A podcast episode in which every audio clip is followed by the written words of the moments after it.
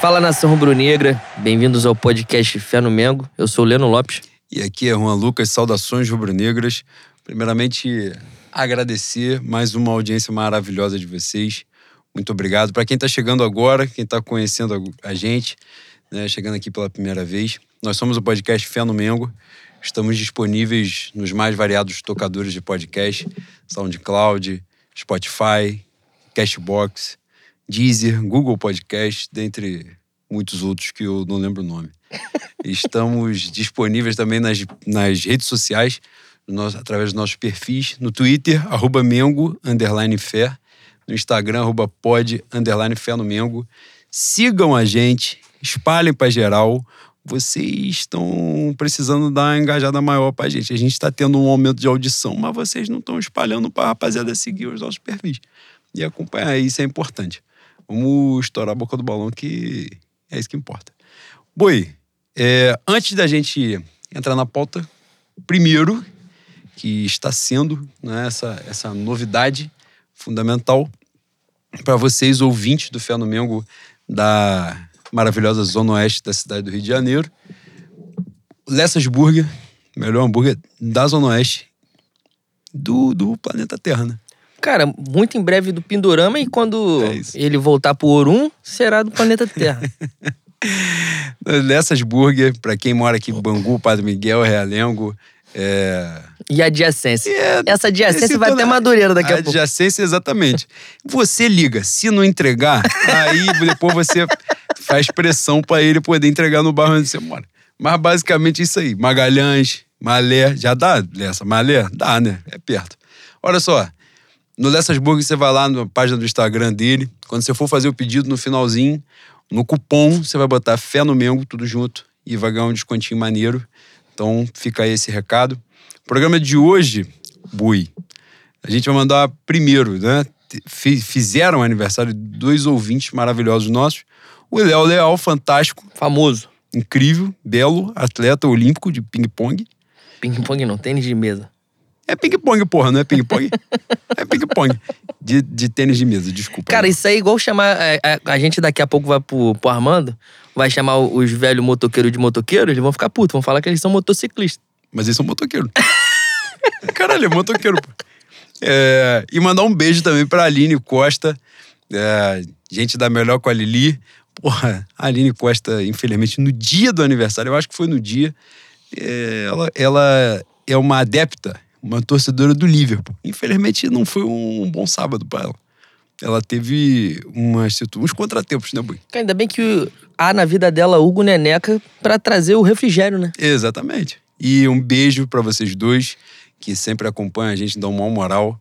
Muito obrigado pelo carinho de sempre, muito axé na caminhada de vocês. Mandar um. Quero mandar um beijo também, daqui a pouco o Leno fala aí o dele. Mandar um, um beijo grande pro Marcelos França, que é um camarada lá da harmonia da, da minha mocidade independente Padre Miguel, que nos ouve, já espalhou aí pra, pra galera dele também trazendo mais gente para ouvir essa quantidade imensa, essa aberração que é esse programa. Quantidade imensa de besteira. Muito obrigado pelo carinho, Marcelo. Um beijo grande. Continue acompanhando, continue espalhando para geral e vamos vir grande pro ano que vem. Nós vamos nas forras ano que vem. Quer mandar um beijo pra alguém? É, estender essa sessão Xuxa Caprichosa de Carnaval que a gente tá fazendo aqui de beijo. Mandar um beijo pra Rebeca e pro Adolfo, dois ouvintes nossos que nos reconheceram no- nos Sambas da Vida. Sambas da Vida, importante que se diga, produzido pelo maior sambista da história de Pilares, Igor Trindade. Imenso. Nosso- e nosso Babalorixá também. Sim. Então, mandar um beijo pro Adolfo e pra Rebeca. Muito obrigado pelo carinho. Continuem ouvindo e, se possível, repassem a, a palavra do Fé no Mengo. É isso. E o programa de hoje, com certeza, fica em homenagem ao imenso, ilustre rubro-negro, Milton Gonçalves, grande ator, que faleceu nesta segunda-feira. É, foi enredo, né, Boi? Esse ano da, da Santa Cruz foi injustiçado pra caralho naquela Covardia. aquela covardia que foi feita na, na Série Ouro. Mas foi uma, uma bela homenagem, né, Boi? Que a Santa Cruz. Que bom, que bom que fez, né? Ele não pôde estar presente, né? Porque já estava doente, já estava doentado, na verdade. E. Mas é bom que em vida, né? De alguma forma ele. E uma homenagem, é, homenagem merecida e muito bem feita, né? Sim, ele é incrível. Pra quem ainda não ticou, vai buscar lá no YouTube. Ele tem uma narração né, de, um, de um texto. É, eu não, não sei se ele foi o autor do texto, eu acho que não. Eu acho que ele só narrou. Sobre o Flamengo e Santos, de 2011, no 5x4. E tem também uma arrancada de um, de um desfile da Mangueira. Mangueira, Nelson Cavaquinho. Nelson Cavaquinho. É qual é o ano? 2011, não? Aí você me É, fudeu. foda-se. Mas é, Nelson Cavaquinho, fantástico. Grande griot, né, Boi? Exatamente. Milton Gonçalves Griot. Então, o programa de hoje, em homenagem a ele, ilustre rubro-negro, sócio do Flamengo. Esse é o tipo de personalidade que deveria receber condecoração dentro do Isso. clube, né? E não os outros. Mas é isso. É, muita luz na, na passagem. E obrigado, né? E obrigado, é isso. E vamos nós. Boi, estamos numa. Caralho, esse rolo compressor, que é o Flamengo de Paulo Souza, com Cara, chega, eu, eu tô com pena dos adversários. A É de mesmo, boi? Eu tô. Porra. essas quatro vitórias atropelando os adversários por placares de um gol de diferença. Uma intensidade. A, a- porra, boi. A, a intensidade que os velhos andam no calçadão de Bangu. Exatamente. A Caralho. intensidade que aquele teu tio, o motoqueiro lá que fica no, no Armando segunda-feira, que ele, aquele que não bebe, boi, falando. Boi, esse aí, ele é sacanagem. Eu queria dar cerveja pra ele. Cerveja não, Domec, que é mais forte, pra ver qual entidade assumir o corpo dele. É. Eu não sei se vai dar o efeito reverso. Não sei se ele vai gritar mais, mas eu tenho muita curiosidade. É que eu sou cientista, né, boi?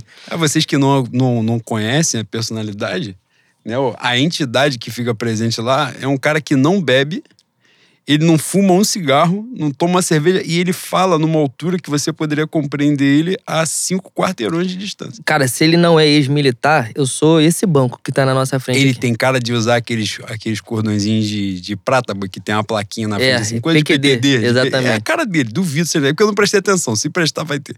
Mas, porra, agora a gente perdeu o foco total, nem falou do que. Boi, no programa de hoje, vamos falar do Campeonato Brasileiro, por óbvio. Os últimos dois jogos, Flamengo-Goiás e Fla-Flu, né, disputado ontem, perdão, o Juca Kfouri. Duas vitórias. E a gente, por incrível que parível, está a três pontos da liderança do campeonato. Vamos falar, vamos discorrer bastante sobre isso. Até a atuação de gala de Hugo Neneca falaremos aqui também, por óbvio. Falaremos da Libertadores. Últimos dois jogos da fase de grupos concluídos, também no Maracanã. Duas vitórias.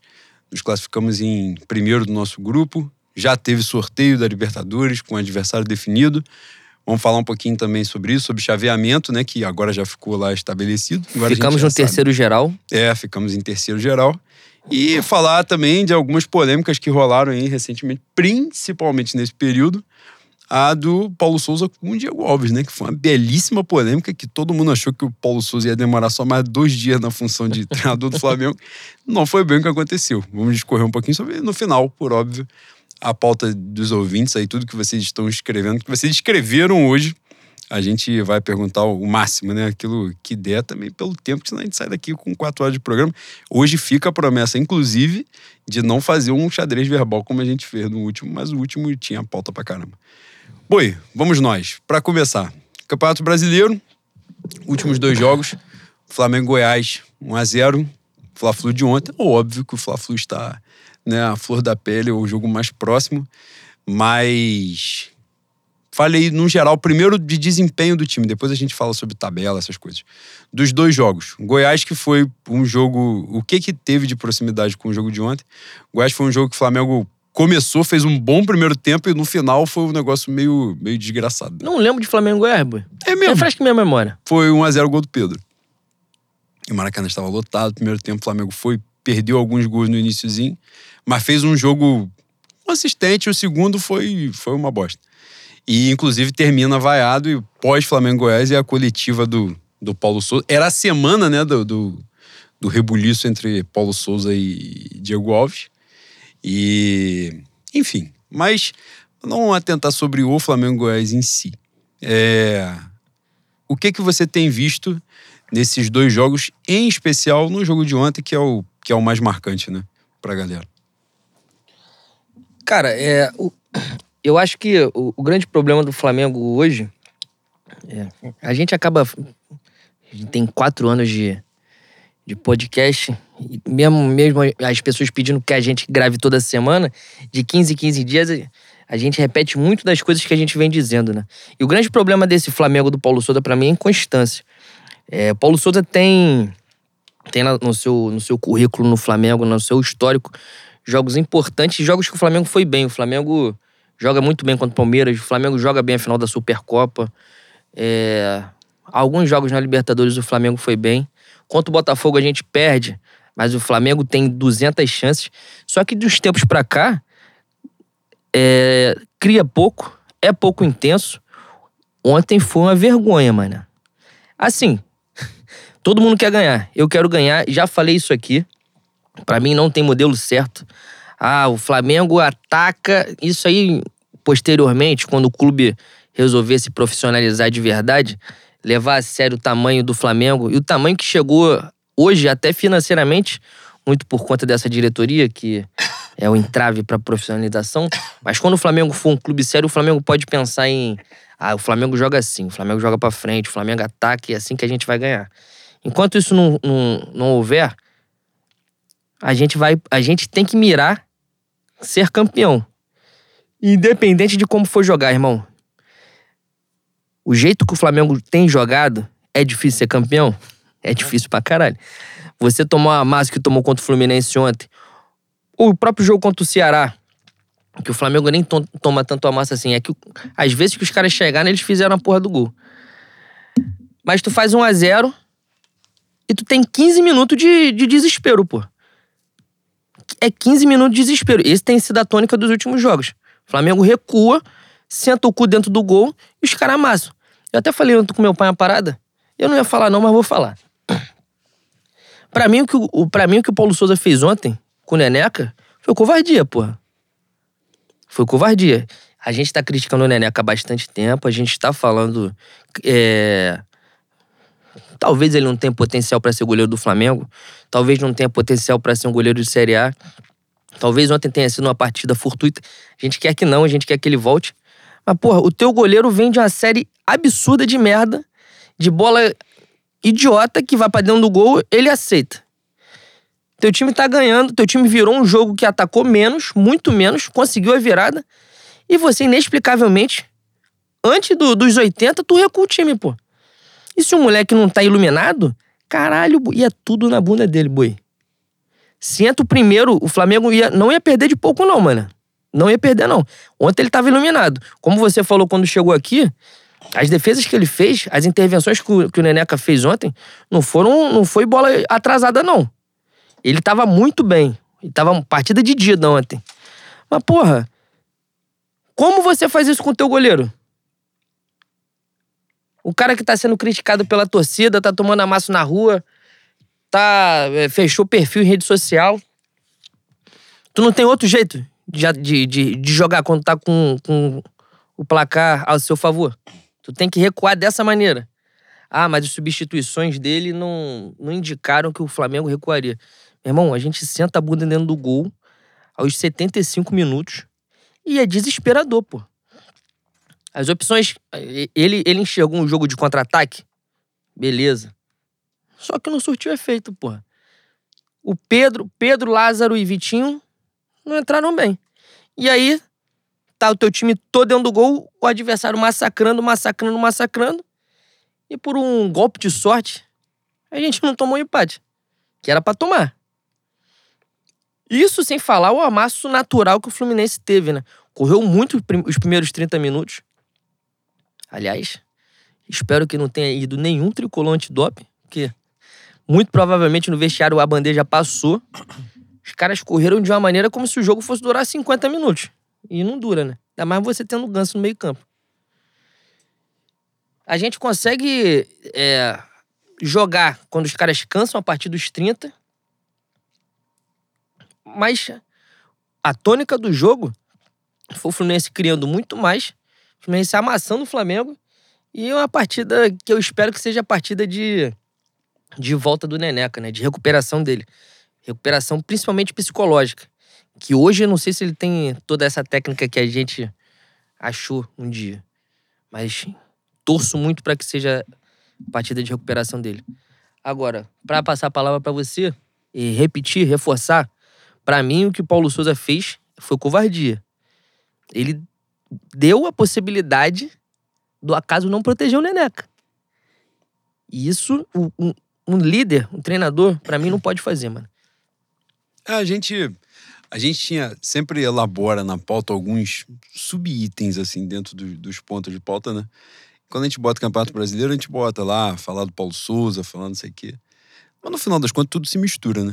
E quando a gente tá falando aqui de, de trabalho, né? De, de organização, de postura do time e tal. Cara, eu ontem escrevi um negócio que eu, eu estou concordando comigo mesmo, Boi. Eu, eu fiz uma cara, postagem. Isso é um erro que você pode fazer. É verdade. Geralmente eu você fala fiz mesmo. uma postagem ontem, cara, e eu fiquei com essa. Porque na hora esse bagulho veio muito claro na minha cabeça. Maluco, torcer pelo Flamengo do Paulo Souza é um eterno torcer pro jogo acabar mesmo. É, pô. Eu fico. Você falou aqui, a gente não tinha conversado sobre isso. E você falou aqui, ah, dos, dos 80 minutos, né? Dos, dos 30, 35 minutos do segundo tempo pra frente, é, é um desespero que você fica torcendo. Salvo quando você tá na adversidade, que foi o caso, por exemplo, do Flamengo Botafogo, né? O final de jogo do Flamengo Botafogo é o Flamengo martelando o Botafogo, porque eles estavam 1x0 para o Botafogo. Que o Gosto que sai com 20 e pouco do segundo tempo, uma coisa assim. E o Flamengo tulhou era exatamente isso, né? De em outros momentos a gente merecia ganhar, jogou melhor e, e, não conseguiu. Não que a gente tenha jogado de uma forma brilhante, mas merecia ganhar, ou pelo menos não perder, e isso não aconteceu. Né? Jogo contra o Palmeiras, por exemplo. O, teve... o senhor quer o, o, café de brigão? Pode botar. Pedro Domecq? Cara, coisa fantástica. O, a gente, nesse jogo do Botafogo, por exemplo, ali o Flamengo criou muitas chances. Teve um empate contra o Palmeiras no Maracanã, que o Flamengo foi muito superior ao Palmeiras é, principalmente no segundo tempo. E o jogo terminou 0 a 0 Supercopa foi um jogo que Flamengo foi melhor e não ganhou. E, mas enfim. Então, sobre o resultado da coisa, eu acho, que, eu acho que o ponto é esse, né? Ser uma atuação casual, uma coisa fortuita, o time recuar e tal, numa circunstância e ganhar o jogo. Ontem eu, eu vi o segundo tempo, não vi o primeiro, mas vi o segundo tempo de Santos e Palmeiras. O Santos não ter, no mínimo, empatado o jogo é sacanagem, né? É brincadeira. Teve gol anulado e tal, uma falta estúpida que o maluco fez. Mas o Palmeiras não jogou absolutamente nada. E por Pô, um milagre. O Palmeiras, o Palmeiras, nos últimos tempos, tem mais sorte que juízo também, né? Sim. É, o jogo do Emelec, eu cheguei a ver melhores momentos. O Palmeiras que ganha de 4x1 no final do jogo, né? Mas quando tá 2 a 0 o Emelec faz um, o Emelec começa a ter chance e perder. Então, assim, acontece. Numa, numa temporada gigantesca, porra, você não vai conseguir um mendão num jogo no outro, você não vai conseguir ter um desempenho regular, é, né, como é que eu vou dizer, constante e bom, né? Você vai dar uma oscilada. Então, se você puder ganhar o jogo que você jogar mal, melhor ainda. Mas o, o, ponto é que o Flamengo tem feito isso com regularidade. Isso que a gente está dizendo aqui de ah, o final do jogo contra o Botafogo. O jogo contra o Botafogo eu acho até é uma atuação boa em desempenho do Flamengo. Ali foi o Flamengo cagado de pombo mesmo e não aconteceu. E mais uma falha do Neneca nesse jogo aí. Mas Atlético Mineiro na Supercopa, Palmeiras aqui, São Paulo aqui. Você vai pensar jogos. Nessa sequência de quatro vitórias que o Flamengo fez agora, de duas no Brasileiro e duas na, na Libertadores, você pinça o Flamengo Universidade Católica. Jogo bom, atuação boa do Flamengo mesmo, do início ao fim. E ganhou de pouco. É, ganhou de pouco. Foi 3 a 0 poderia ter sido muito mais, a gente vai falar mais daqui a pouco.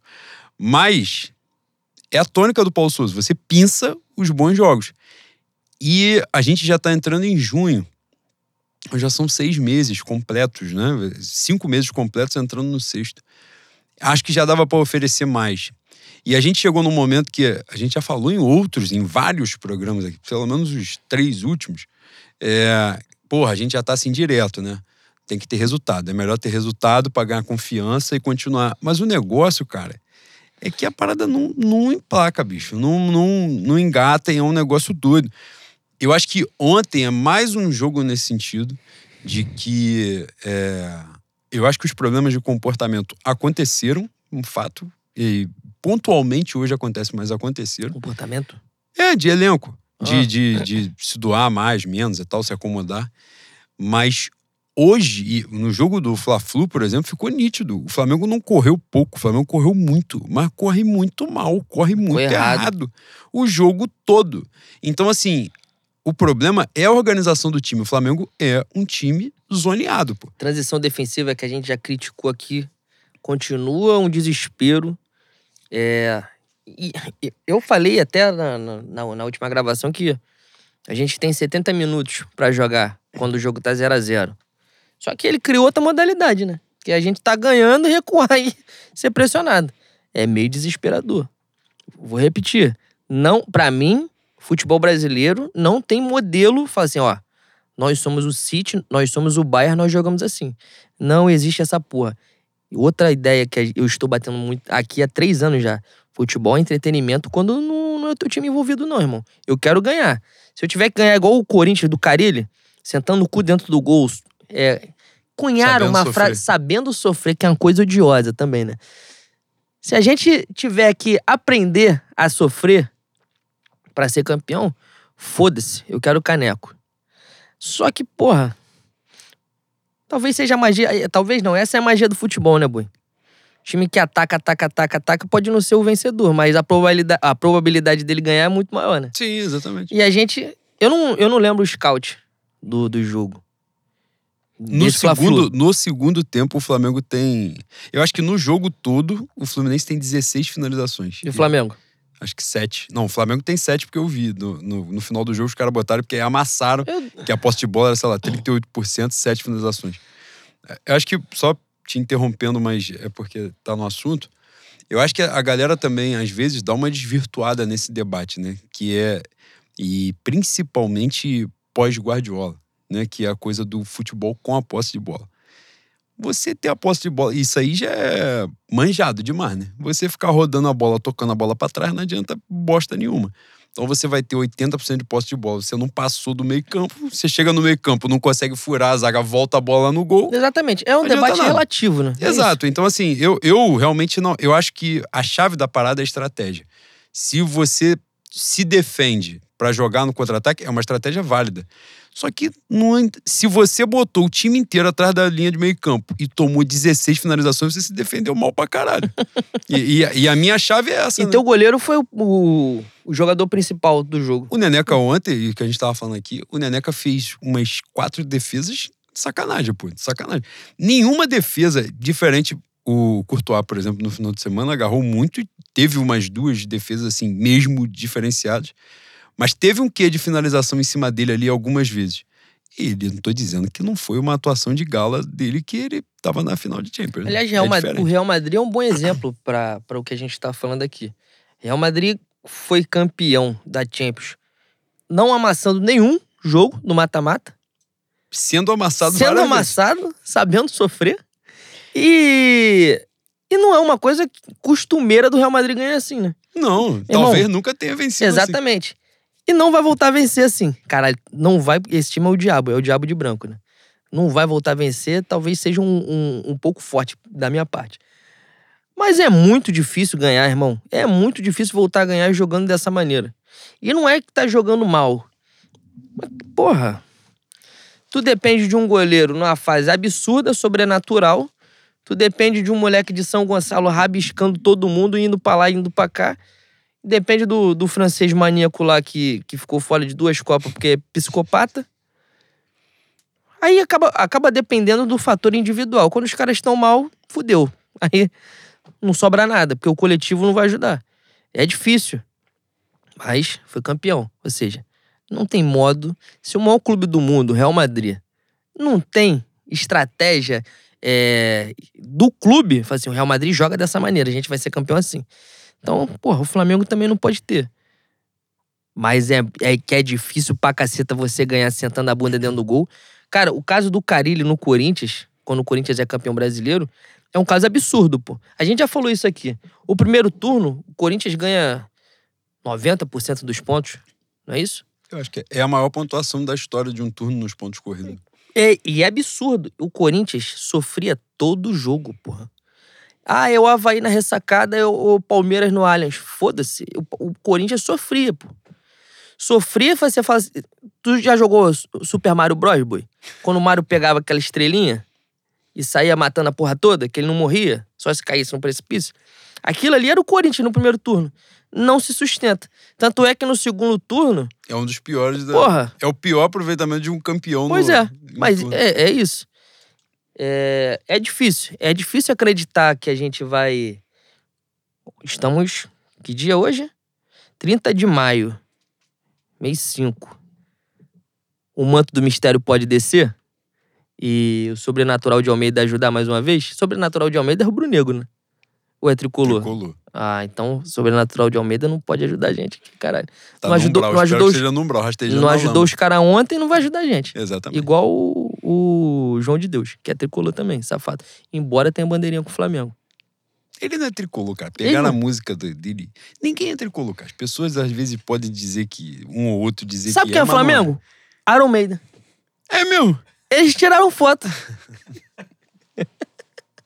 Frank Sinatra. Tem. Frank Sinatra também. Outra grande pessoa, um grande ser humano. Mas, Ser voltando ao humano de, de uma correção imensa. Mas é difícil, né, boi? É difícil pra caceta acreditar hoje, 30 de maio, que a gente vai conseguir ganhar alguma coisa. É, é fé no Mengo, né? Então a gente tem que falar sobre fé. Minha fé hoje está todinha nas Copas. E também porque nenhum adversário brasileiro deslanchou. E acho que não vai. vou falar um negócio. Estamos, estamos entre próximos, amigos, íntimos, íntimos. Vou falar baixinho pra vocês.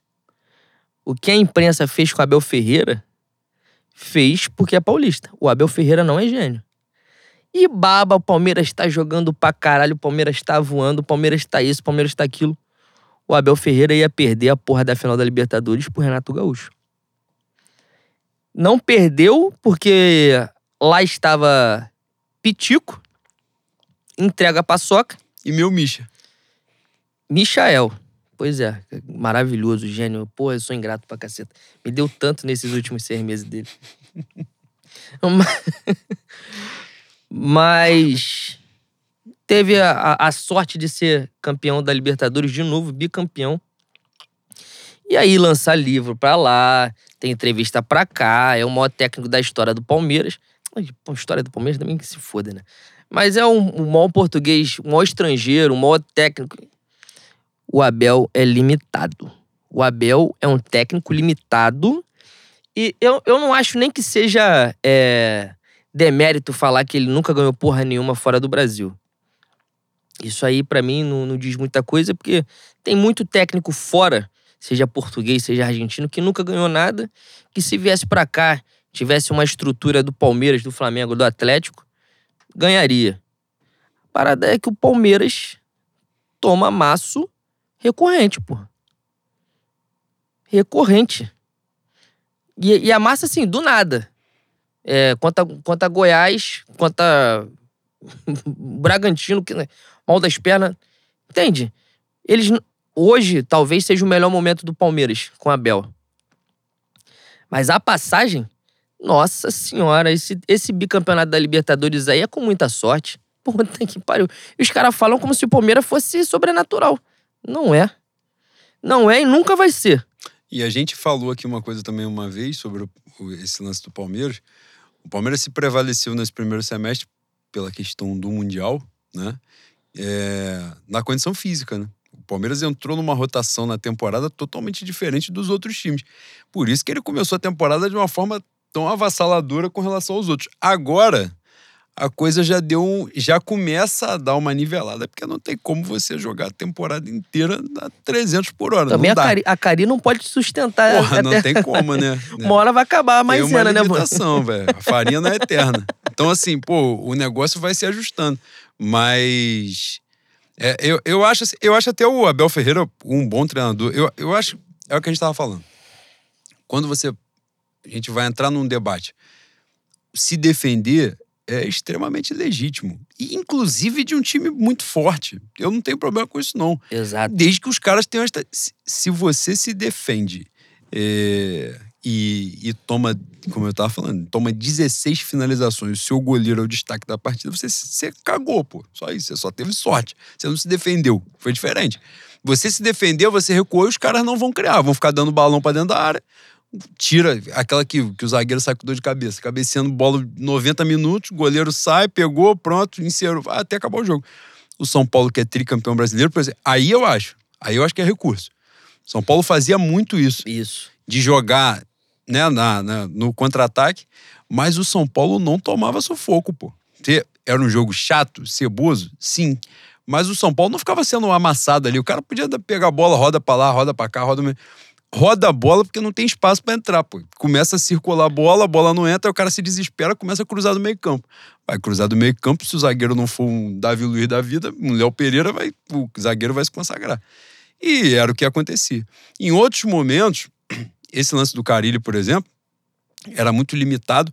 Por muito tempo o Corinthians né, quando todo mundo ficava assim, ah, o Corinthians não é favorito, o Corinthians não disputa nada. Todo mundo, ninguém prestava atenção no Corinthians. E o Corinthians ia com aquele 1x0 feio, 1x0 mais ou menos, o jogo era horrível.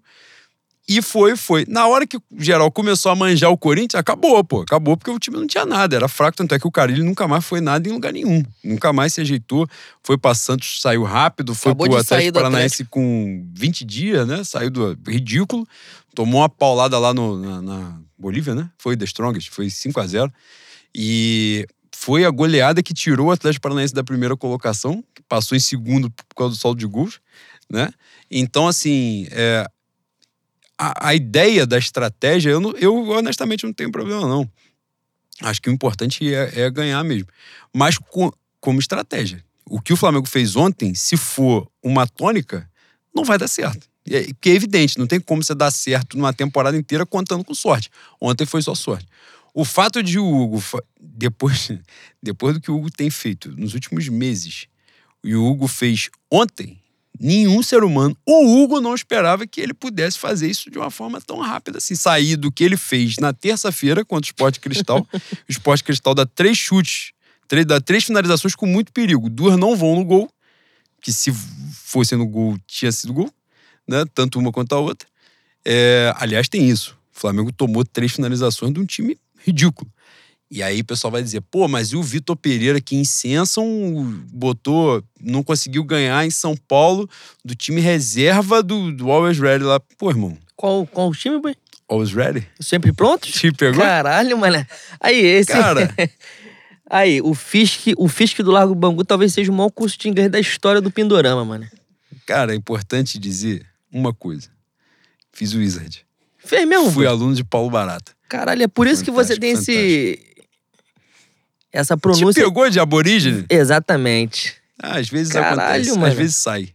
Hoje, cara, eu tô numa vibração aqui que eu já entrei nesse estúdio com luz vermelha. Barry White. Com Barry White. Aí Renan botou o Marvin Gaye, me deu café. Café do vovô. Domec, água. Caralho. Eu não sei qual é a intenção dele comigo, mas ou ele tá, tem chance Ou é atacar tua gastrite, ou ele quer alguma coisa com você. Eu não Cara, sei. ele pegou o café que tava pro, pro, preto velho, mano. Foi, Do foi. lado da vela. Trouxe no, Caralho, no é copinho pressa. prata, trouxe no copinho prata aqui, trouxe um, um cigarro aqui ou qualquer coisa, um, um cachimbo. pode acontecer coisa.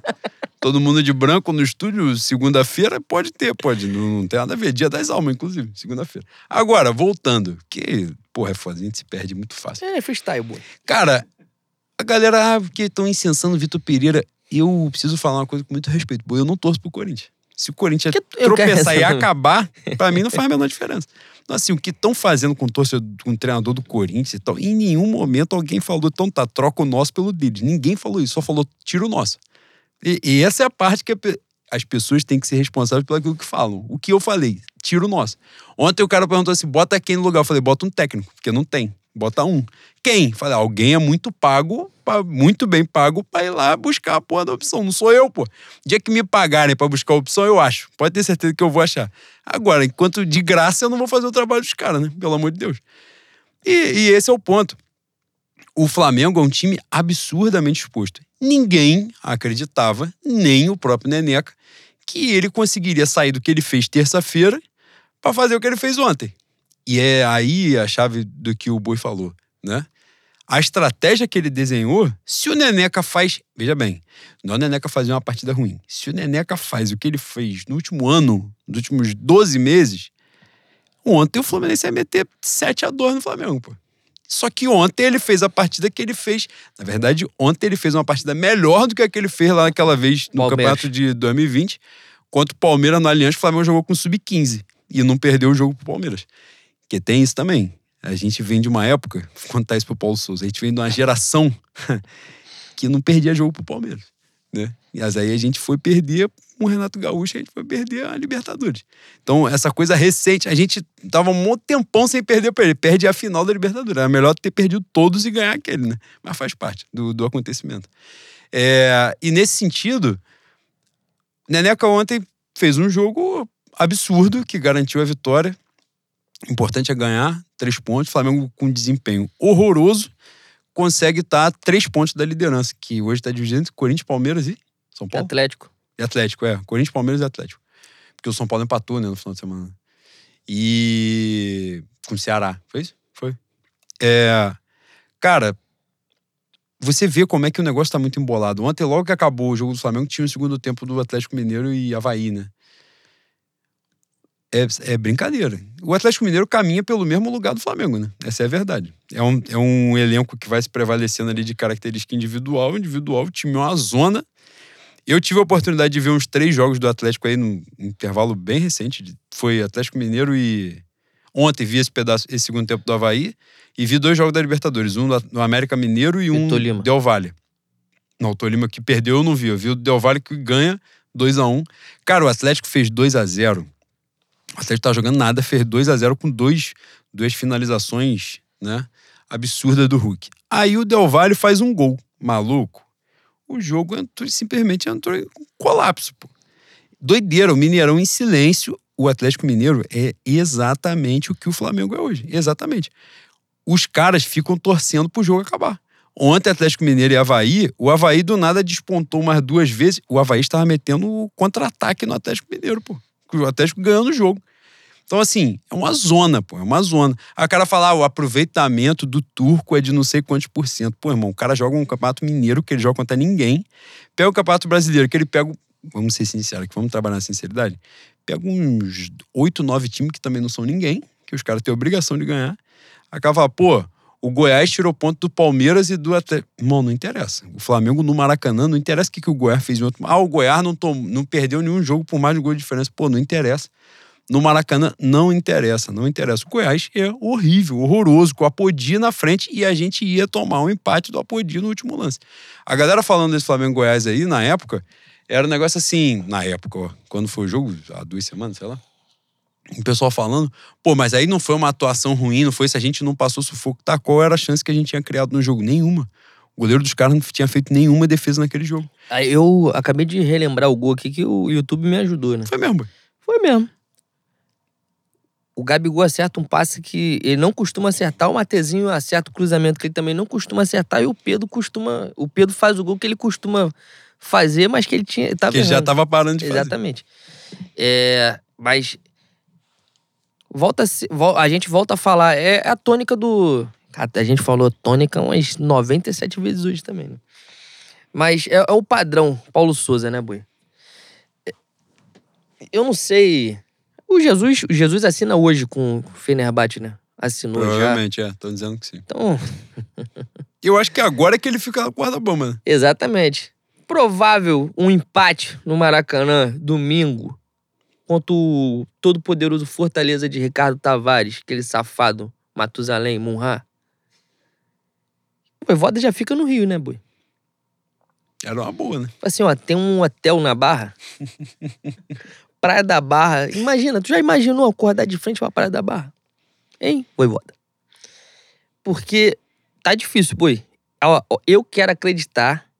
Eu tenho essa, eu tenho essa mania feia de é ter fé, né, Bui? A arte de viver da fé, Bui. Pois é. Só não se sabe de fé em quem. Exatamente. É exatamente isso. é exatamente isso. Não se sabe de fé em quem. Caralho, mas... Boi, só quem tentou sabe como dói vencer Satã só corações, né? É, cansa. E Satã cansa. cada vez mais tá forte nesse Flamengo aí. Tá difícil. Ele, ele tá graúdo. Porra, esse Paulo... Cara, a gente... Com outros tempos, no Flamengo que criou a gente, o Flamengo do final dos anos 90, início dos anos 2000, muito provavelmente quatro vitórias seguidas significaria a gente. Porra, Libertadores vem aí, estão deixando a gente chegar. Nós vamos embalar e nós vamos pegar todo mundo. É o Flamengo. E foda-se. Só que o padrão mudou, né, boi? Já, o mundo que nos criou já não existe mais. Bem-vindo à era de Aquários. É mesmo? É mesmo. Que coisa Não, boi. É, é difícil. É difícil a gente vislumbrar.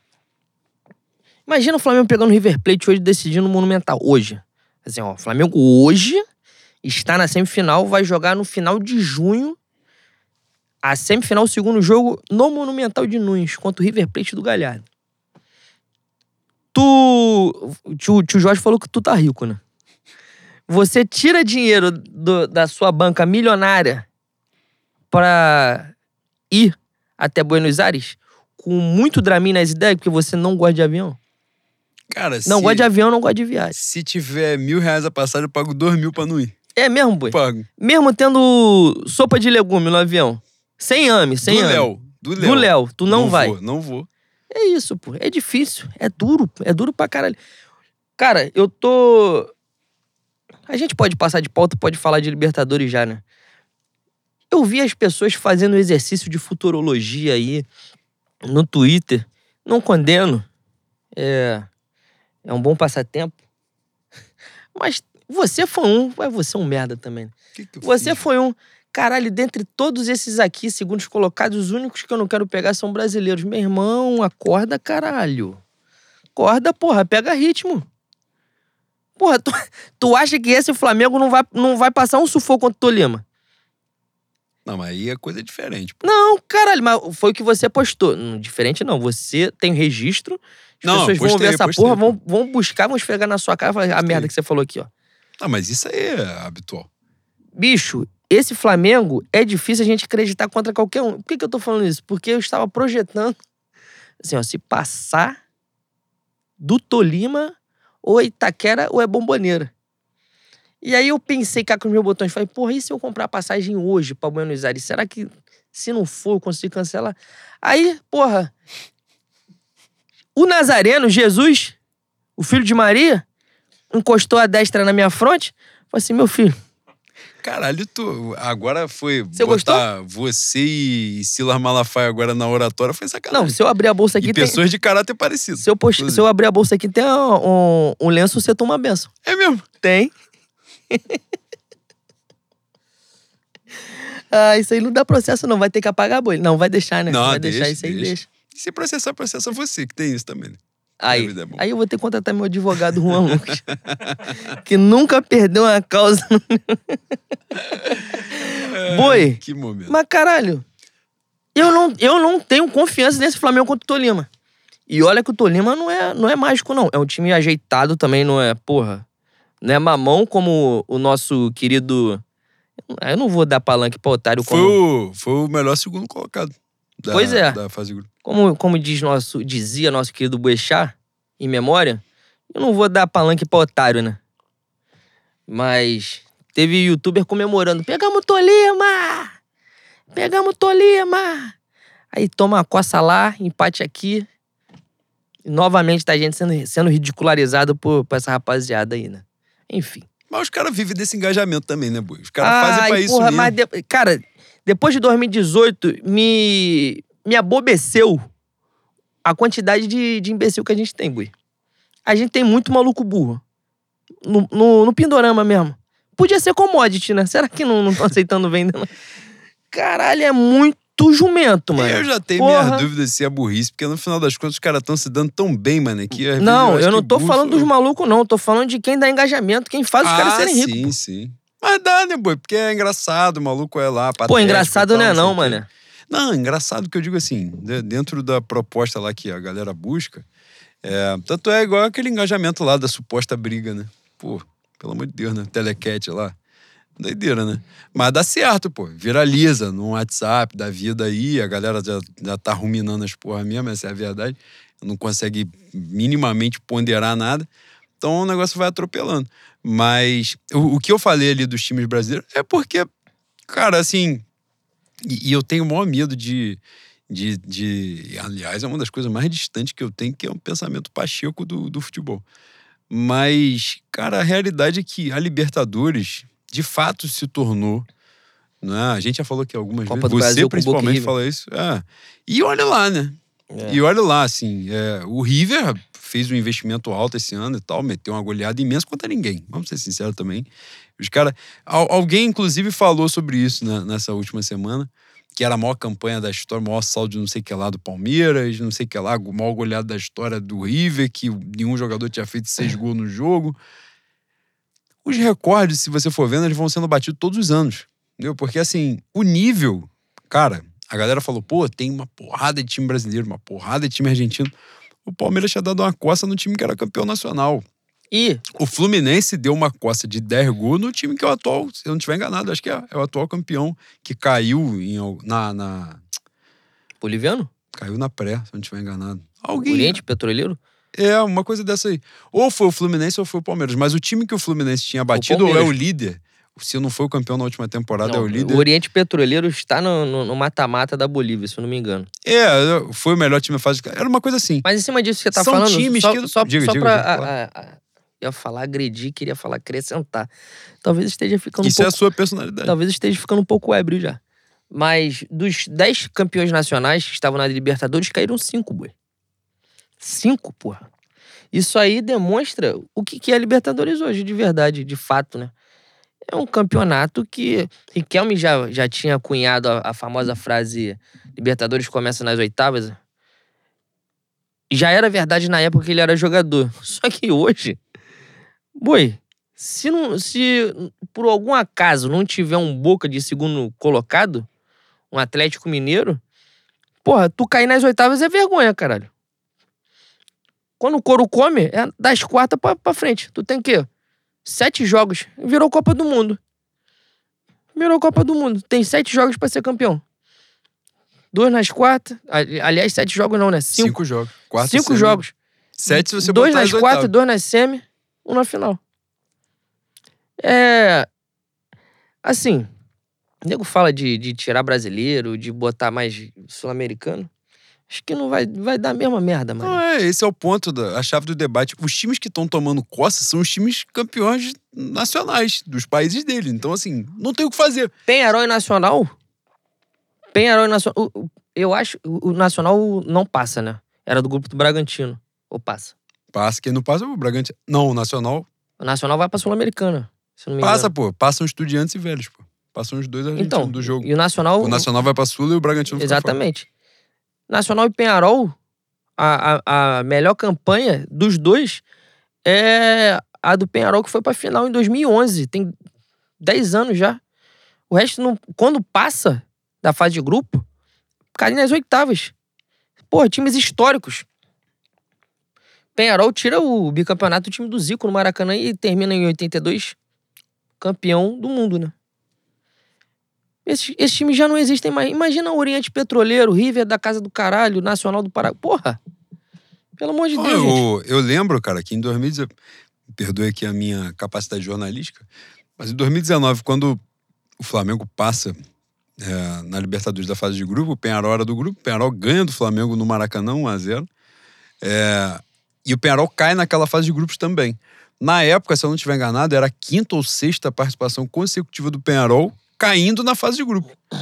O Penharol joga num campeonato que tem dois times. Aí, pontualmente, começaram a surgir outros, né? O Defensor ganhou um campeonato e tal, não sei o quê. Mas é, esses times é isso, assim, não tem, tem determinadas limitações que não tem mais como você fazer. Né? Não é aquela coisa assim, ah, estão entrando uma caminhão de time brasileiro. Pô, bicho, é porque a verdade o campeonato fica até mais difícil entrar mais brasileiro do que se entrar mais time do Chile, da Bolívia, não muda nada.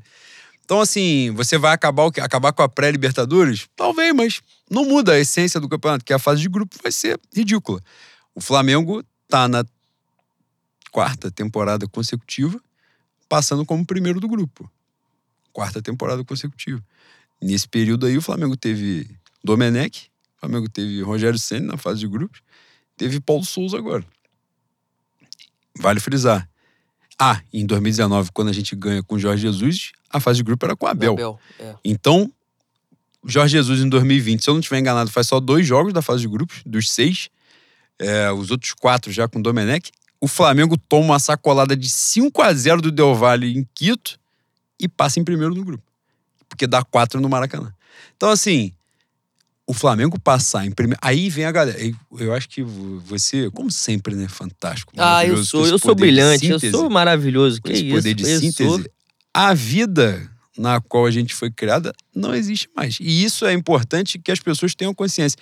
Porque às vezes fica um negócio chato, sabe? Assim, bicho, o torcedor ele tem o direito de fazer o que ele quiser. Eu sou. Se ele não atrapalhar o espaço do outro, ele pode fazer o que ele quiser. Para mim, esse é o princípio de liberdade mesmo das pessoas. Enquanto você não fizer merda que atrapalhar o espaço do outro, você pode ficar à vontade. Se a merda for só para você, não tem problema nenhum. A partir do momento que atrapalhou o espaço do outro, você tem que refletir. O torcedor achar que tem que comemorar, celebrar, que a gente, pô, faz de grupo, terminou invicto, que a gente não perdeu nenhum né, é, fora de casa, que a gente jogou na Argentina, jogou em tal lugar, não sei o quê, e não perdeu o jogo. Beleza. Mas se você pega o retrospecto, assim, cara, são times, treinadores muito fracos e a gente conseguiu ficar em primeiro sempre. Essa realidade não existe mais. É, essa realidade lá de trás, de cair em fase de grupo, né? E olha que não é um lá de trás nem tão distante assim. Mas década de 90, anos 2000, primeira década dos anos 2000, por exemplo, isso era muito forte. Então, assim, as conquistas de antes não são as mesmas. Não é que o torcedor, ah, então agora. Ontem teve muito isso, né? Então agora não pode comemorar a vitória no clássico. Pô, irmão, na hora que meteu o segundo gol, gritei, xinguei, pô, porque eu odeio o Fluminense. Já falei isso aqui várias vezes. Fluminense e PSL e qualquer coisa que Bolsonaro esteja envolvido, para mim estão na mesma prateleira. É mesmo, boy. Se eles explodirem, para mim faz diferença nenhuma. Pelo contrário, eu vou celebrar Tem a churrasco. explosão. Ó, isso é óbvio, evidente. É, mas a gente precisa ter a consciência de que os patamares são outros, pô. A galera vem. Nos últimos três anos, o Flamengo. Nas últimas três temporadas, né? O Flamengo foi bicampeão brasileiro, ficou em segundo na outra temporada. Porque se o Flamengo ficar em quarto lugar, tem que cair todo mundo, pô. Hoje, se o Flamengo ficar em quarto lugar do Campeonato Brasileiro, tem que cair todo mundo. Quanto é o orçamento, Bui? A, fa- a fatura. A Não fatura. existe, pô. Não existe. Então, o campeonato de hoje, você vai comemorar. Você falou sobre o lance de arran- arrancada, né? De Libertadores qualquer dia tamo aí. Era uma época em que três times iam para a fase de grupo e o quarto colocado já ia para uma. Já tinha uma época de, de- Teve uma época que já teve repescagem, que foi até o campeonato que o Fluminense. Do. do oh, meu Deus. Que o Fluminense termina na frente do Flamengo no finalzinho, arranca e termina. É o de Luxemburgo, Ronaldinho Gaúcho, 2011. O Flamengo já joga uma pré-Libertadores, que é o jogo do Potosí no Engenhão. no Engenhão, em 2012. Caralho, agora eu fui buscando aqui do nada, hein? Ó, ali já era uma situação diferente, mas eram quatro que estavam entrando só. Então você, o Flamengo não era. O Flamengo entra porque o, o, o Santos ganha Libertadores, né? O Flamengo é o quinto, se não me engano. Não lembro. Não, acho que foi o quarto mesmo. Acho que aí foi o quarto mesmo. Mas, mas independente disso, outro cenário, outra disputa, outra coisa. Hoje, entram nove. Teve ano, no último campeonato foram nove do Campeonato Brasileiro que foram, que participaram, ou entraram na fase de grupo direto, ou foram para pré-Libertadores. Pô, a gente vai comemorar ficar entre os nove primeiro? Não existe. Esse campeonato, esse campeonato não existe mais, essa realidade não acontece mais. Então os cenários são outros. Hoje o Flamengo vai jogar na Argentina. Porra, vai jogar contra quem, bicho? Entendeu? Se tirando você jogar é, as coisas mais tradicionais, né? Um River Plate e tal, um, um, um Boca na Bomboneira, o River Plate no Monumental. Mas o resto, cara, vai chegar com obrigação de ir para dentro, porque a responsabilidade. Os caras têm medo da gente. O, o cenário inverteu totalmente, porque a diferença de investimento é muito maior. O time, querendo ou não, foi campeão da Libertadores há pouco tempo, foi vice-campeão na, a- em três anos, ganhou uma e ficou em segundo na outra. É, até na, na, na campanha que tem a eliminação, que é a do Racing, o Flamengo tritura o Racing e, e perde nos pênaltis. Ali foi fatalidade total mesmo. Então, assim, hoje a gente mudou a prateleira, mudou o patamar, né? Então, a que a gente tem que buscar é coisa diferente. Quando os caras usam essa parada, pra mim, hoje, vou ser muito sincero, quando o cara usa assim, pô, passamos na Libertadores em primeiro lugar na fase de grupo, e o cara, sabe quando o treinador é demitido, que o maluco usa o aproveitamento, que dentro do aproveitamento do campeonato estadual, pra mim é meia merda. Pra mim é merda. Que o cara vai se garantir, pô, fui demitido com 80% de aproveitamento. Pô, jogou contra ninguém, pô. O Abel sai com esse discurso, Jogou contra ninguém, com pô. essa justificativa. Foi injustiçado. Fez a mesma coisa. E foi campeão estadual. Importante dizer, que o Paulo Souza não conseguiu. Cara, parece bobeira, parece amadorismo, mas na boa mesmo. O Flamengo perdeu um campeonato estadual hoje, hoje, não pode ser cenário de apostar em nada. Salvo se você falar assim, ó, a partir de hoje, você vai reformular esse elenco todinho aqui. Você pode fazer o que você quiser. Tira todo mundo. Tira todo mundo. Daqui pra lá, você, ó, mais de 30 não joga mais. Pronto. Tira geral. Na circunstância atual, tanto é que o Flamengo é campeão estadual e a galera não comemora, pô. E se, per... ah, se perder o estadual tem crise, porque tem que ter, pô. Hoje tem que ter. No Rio de Janeiro tem que ter. Então, assim, a vida com a qual a galera foi criada não existe mais. Isso não significa não ter felicidade com as vitórias, não comemorar, não ficar nervoso. Não tem nada disso, não. Só que analisar o cenário de um aspecto geral da coisa, não, você não pode mais analisar com aquela cabeça de 10 anos atrás, pô. De 5 anos atrás. Não pode mais. Não dá mais para fazer. E eu acho que isso tá cada vez mais impregnando no, no torcedor. É, o que a gente vive no Twitter é uma bolha, né? Embora esse termo seja cada vez mais vago, mas a realidade é que a, as discussões ali, as pautas ali e as opiniões, quase sempre, as opiniões. Pô, boi, com todo respeito, bota um dois dedos de qualquer coisa aí pra mim, por favor. Eu tenho, eu tenho que sorver um pouco do café pra eu pensar direito. Calma aí. Caramba, esse, esse agora veio com gosto de vida, boi. É mesmo, velho. Entrou diferente. Porra. Mas é, as, as discussões ali no Twitter, eu acho que. Acho, não tenho certeza. Não reverberam, não são a verdade das ruas. Todavia, todavia, porém, contudo, entretanto, acho que essa ideia de que a gente não pode mais pensar com a cabeça de 10, 15 anos atrás tem impregnado é, paulatinamente no torcedor comum, no torcedor de arqui... torcedor comum é um termo bem merda, né? No torcedor, na arquibancada. Tem sido uma, uma opinião que você já ouve na padaria, tu já ouve em, em conversas aleatórias assim, quando você está cumprindo sua função social de fofoqueiro, tu pesca os caras falando. Antropólogo? Exatamente. É, e, e é importante. É importante que a, as pessoas, o rubro-negro, tenham essa noção, tenha a noção de cobrar um staff de qualidade profissional, profissional é, competente e bem remunerado. Cobrar a diretoria de colocar gente no cargo capaz de fazer com que o Flamengo, como um clube, como um, já que o capitalismo venceu e a noção de, de empresa prevalece no futebol, fazer com que o Flamengo funcione como uma empresa de sucesso, né? Se vocês puderem botar um pouco de humanidade nessas empresas aí, não tratando as pessoas como merda, como fizeram com a nutricionista. Era um nutricionista? Psicóloga. Psicóloga da, da base, que recebeu uma proposta do Atlético, a garota, a garota recusou, usou a proposta para ganhar um aumento, né?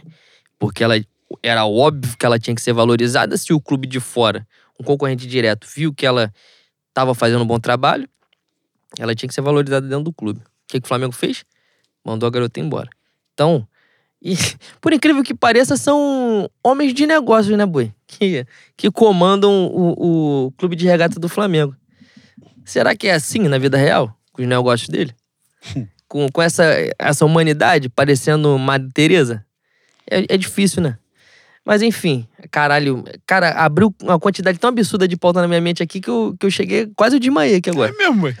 Caralho, eu abri o flanco da guerra a tal ponto que eu me embaralhei com tanta frente. Eu até vou passar a palavra para você. É?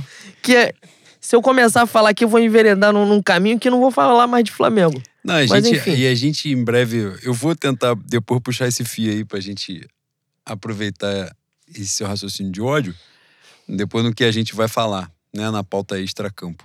Mas, voltando aqui, a gente na, na pauta de brasileiro tinha ali um, um para pontuar, falar sobre Andreas Pereira, mas já vi que nas perguntas dos, dos ouvintes teve alguma coisa nesse sentido, e a gente aborda o que for necessário ali sobre ele, sobre o Hugo.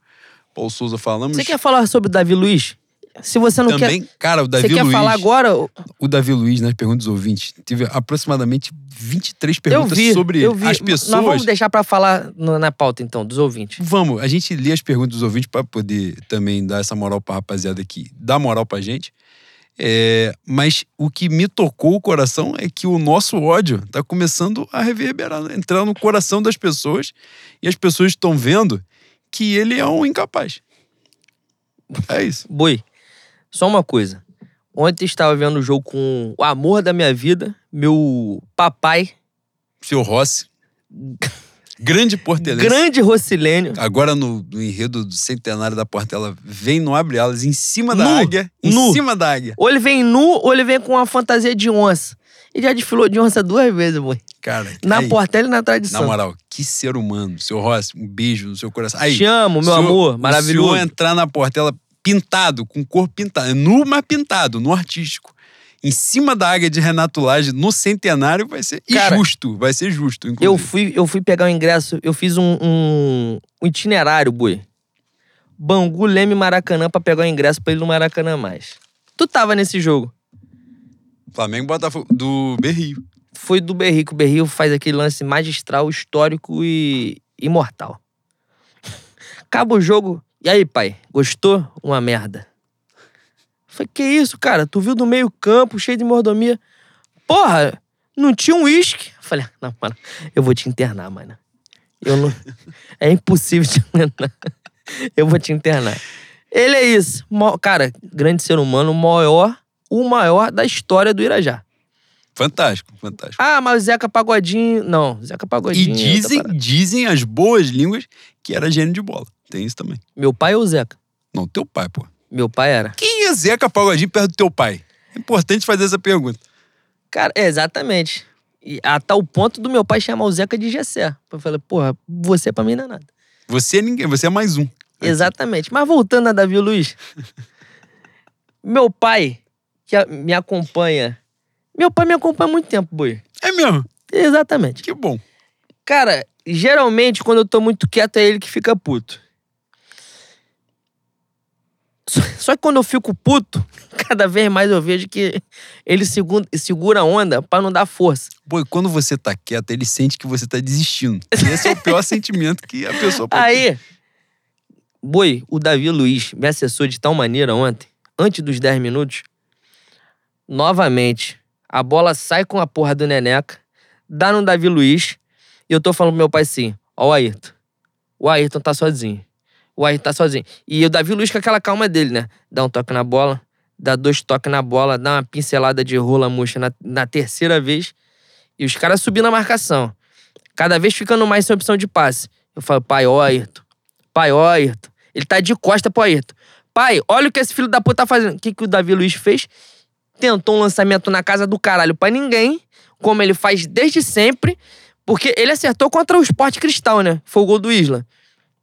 Foi. Foi. E aí, o que, que nego fez? Gênio. Diferenciado. É craque? Claro que ele vai acertar. Joga pra caralho. Meu irmão, se me botar ali um ano, um ano fazendo essa porra, eu duvido. Dez, boi, dez dessa eu vou acertar. 10 eu vou acertar. Eu vou jogar 40 jogos, 10 dessa eu vou acertar. Não é que vai sair gol, não. 10 dessa eu vou acertar. Esse filho da puta é incapaz de acertar 5. Em 40 ele é incapaz de acertar 5. E ele continua fazendo essa merda. Por quê? Porque ele é o calveludo, como disse o meu, Johnny Manuel de Goiás, o gostoso do Vitor. O calveludo, como ele tem a porra do passaporte carimbado, ele pode fazer. Ele joga de sacanagem. Ele veio pra porra do Brasil para jogar um solteiro e casado, boi. Ele está cagando pro que tá acontecendo aqui. Se o, o Burling, que caiu pra segunda divisão da, da, da Inglaterra, se o West... O West até tá disputando as competições internacionais agora. Não dá mais pra ele. Já não dá mais. Já vai ficar no banco. Mas se qualquer porra da Europa, dali do, das grandes ligas, vier meio de tabela, ele vai.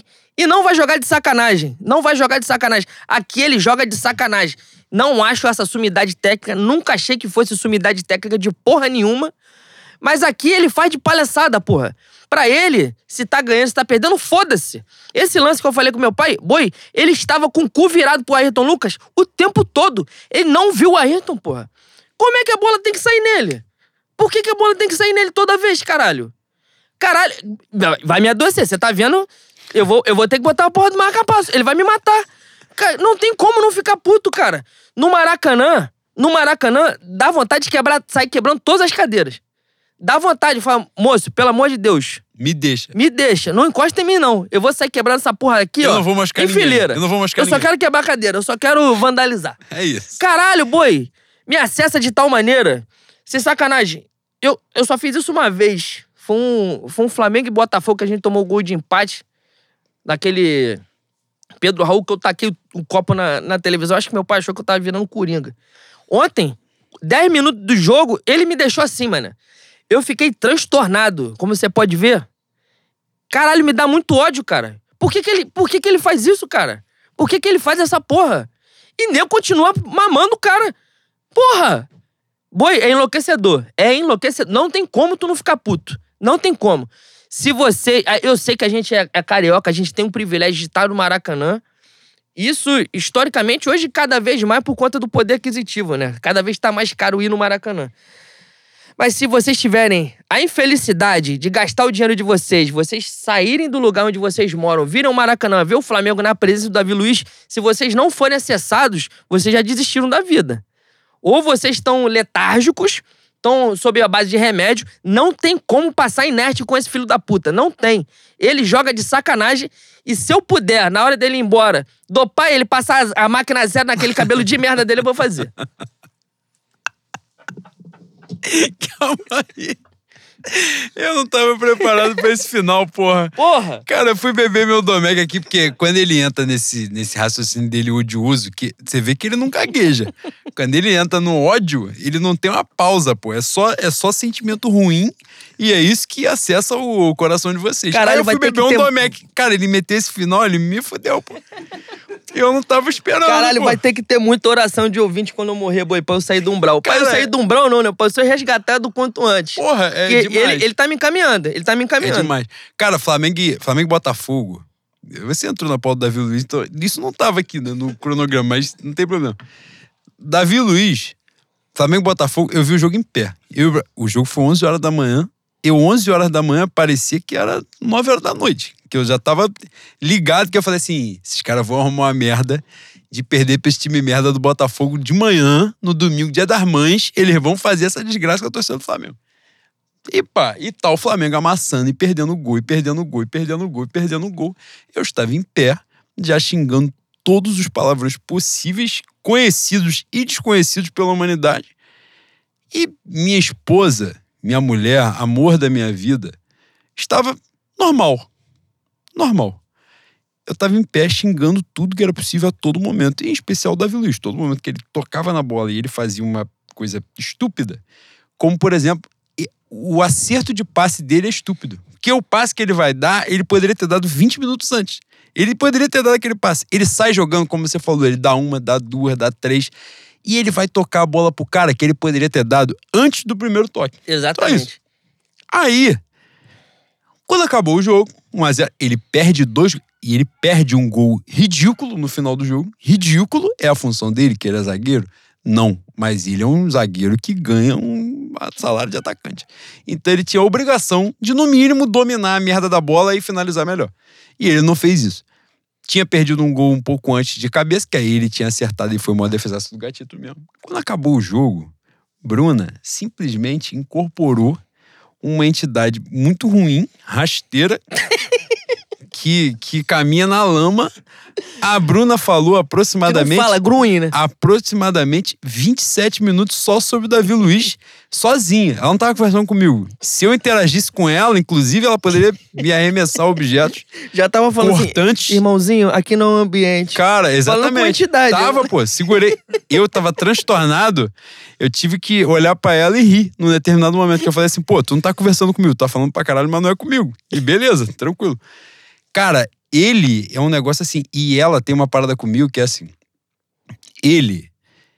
Hoje a gente tava falando no, no Saudoso, no grupo do Saudoso Manifesto, que é um grupo fantástico que permanece até hoje, é, sobre o William, né? Que o William, parece que o. Qual foi o jornalista? Foi o Fabrício, né? O Fabrício Urbano disse que o William vai sair do Corinthians no, no No meio do verão. ano porque tomou apavoro. A gente É. não sabe se é o verão do hemisfério norte ou do É, hemisfério exatamente. sul, né? Ele deixou em aberto as pessoas que buscam a informação. Tal qual o Gustavo Henrique dando choque que antecipou a contratação Ah, não, cinco anos. Cinco anos antes. Eu falou- avisei. Falou assim, aí quando contratou, ele falou: ah lá, eu disse. Três anos antes da contratação, eu falei, pô, tá de sacanagem com a minha cara. Mas enfim, é, a gente tava falando sobre isso, né? Eu disse, o William, tal qual o Davi Luiz, o William achei que daria uma sobrada no futebol brasileiro. Mas não enceba.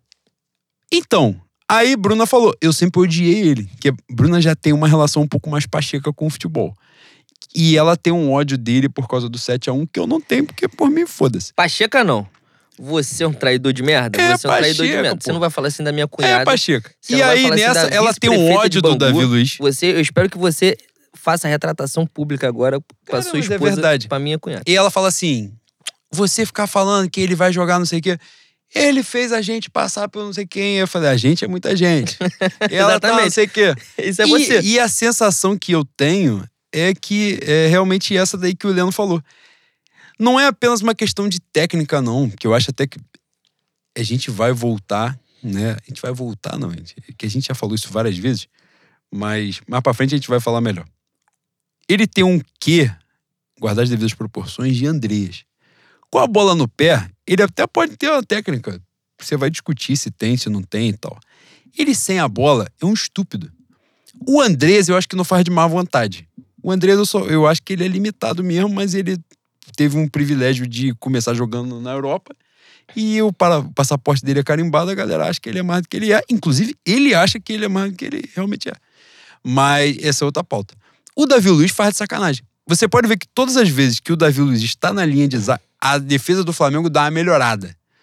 Linha de defesa, posicionamento. O Rodrigo Caio entrou na zaga do Flamengo, a zaga do Flamengo melhorou 400%. Que é só. Entrou um ser humano. Entrou uma pessoa. E aí faz diferença, pô. Faz diferença. É posicionamento do zagueiro.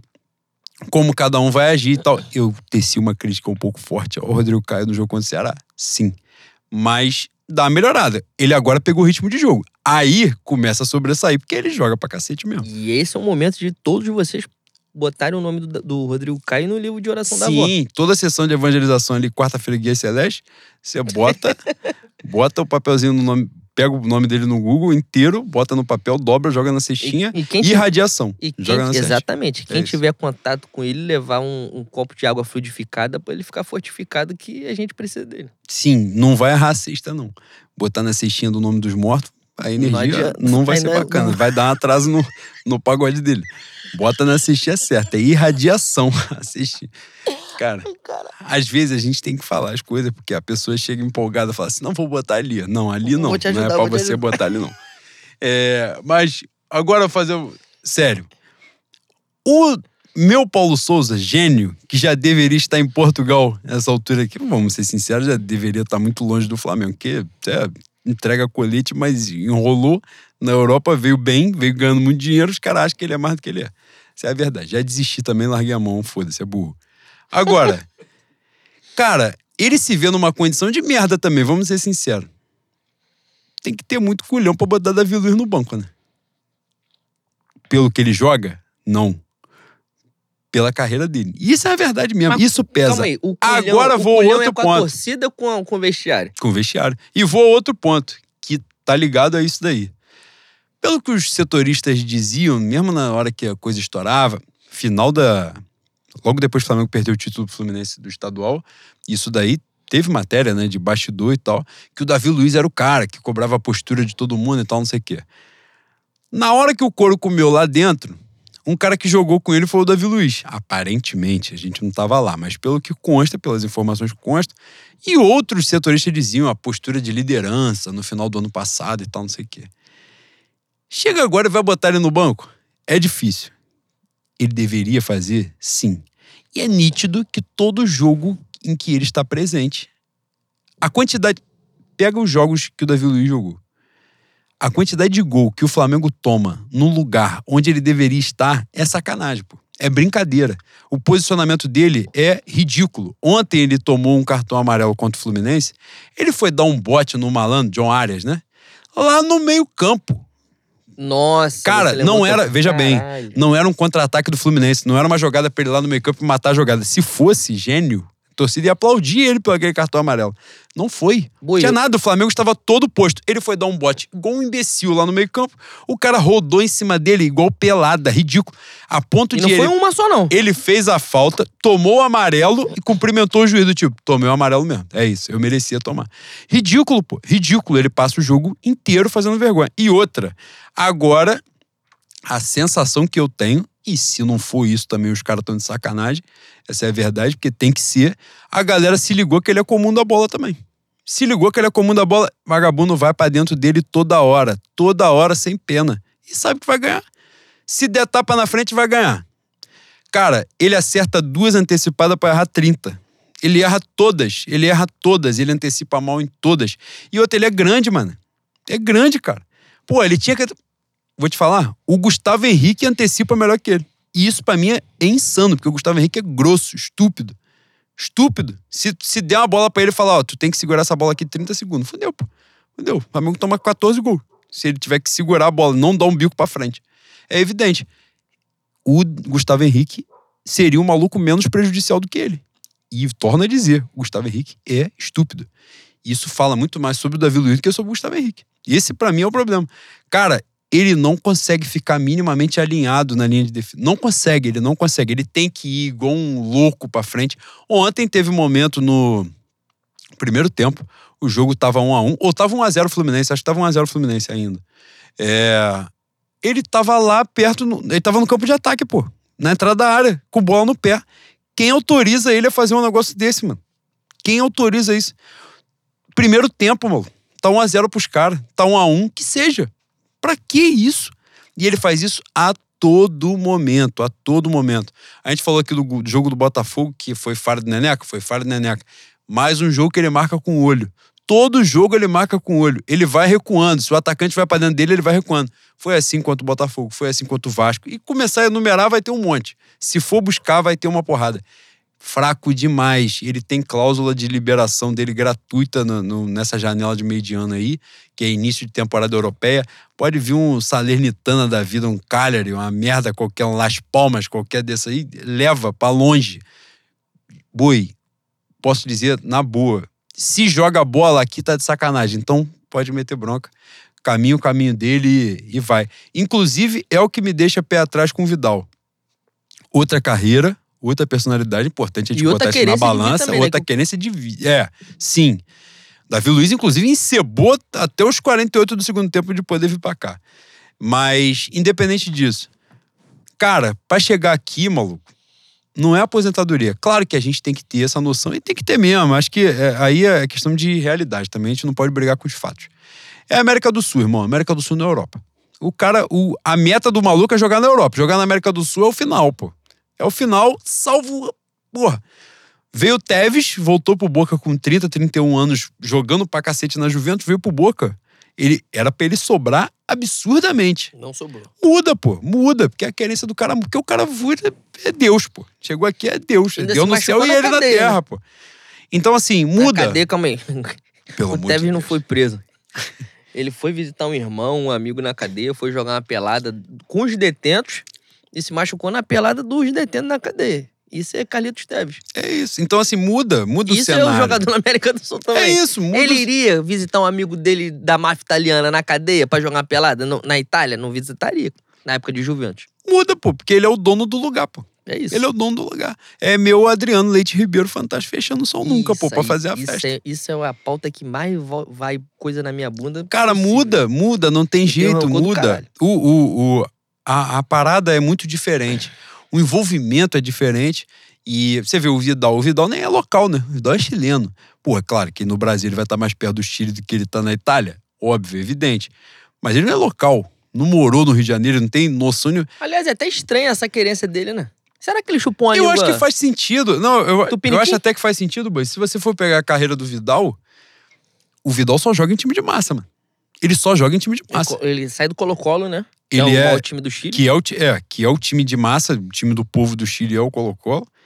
Vai na Europa, ele vai passar por Juventus, Bayern de Munique, Barcelona, Inter de Milão. Teve mais? Não, acho que são esses só. São esses. É porque ele fica muitas temporadas, né, em cada time. Porra, é só time graúdo, pô. Ele vai voltar. A carreira do cara. E, inclusive, ele foi campeão em todos.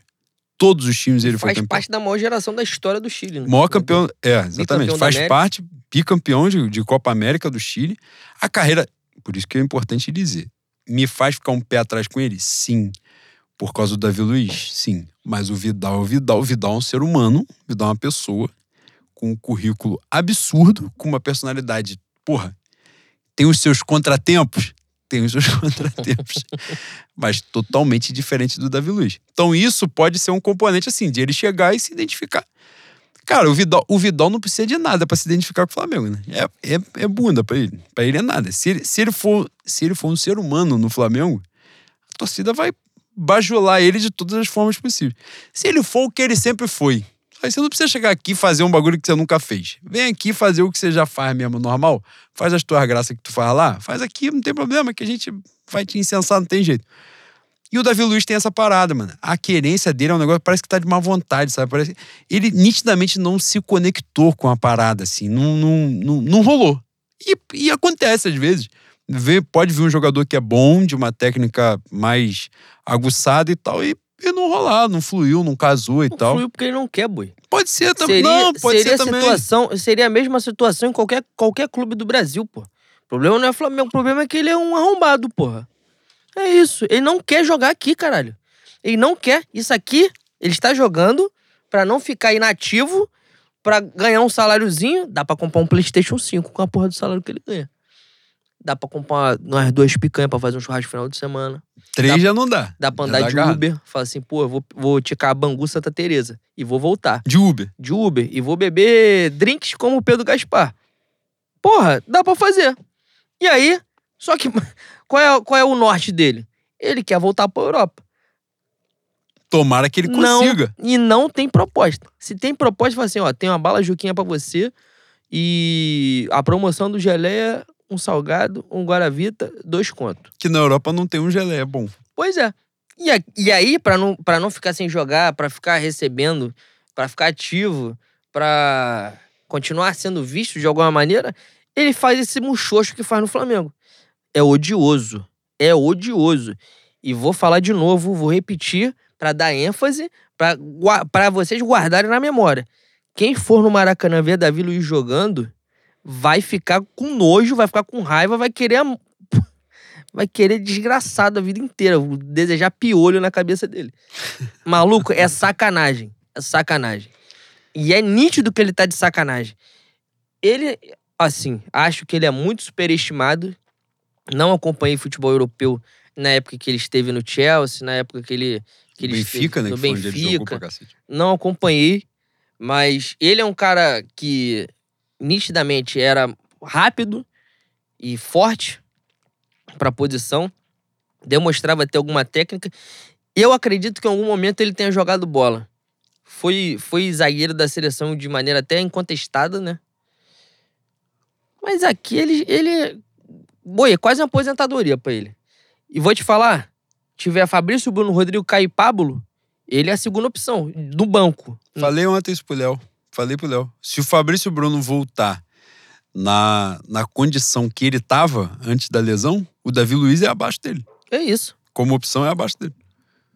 Que é Rodrigo Caio e Pablo. E é isso que eu tô falando. Na cabeça do Paulo Souza, nitidamente, é Rodrigo Caio e Pablo, pô. Não, porque não tem. Se o, se o Paulo Souza não for um tapado, e ele não é, e eu acho que ele não é, mas ele Você, sabe cara, qual é a parada. Você tem um negócio muito bom no seu coração de você superestimar a inteligência das pessoas. Ou talvez eu já esteja desistindo, ficando ranzinza de vez, porque eu acho que ele é tapado sim.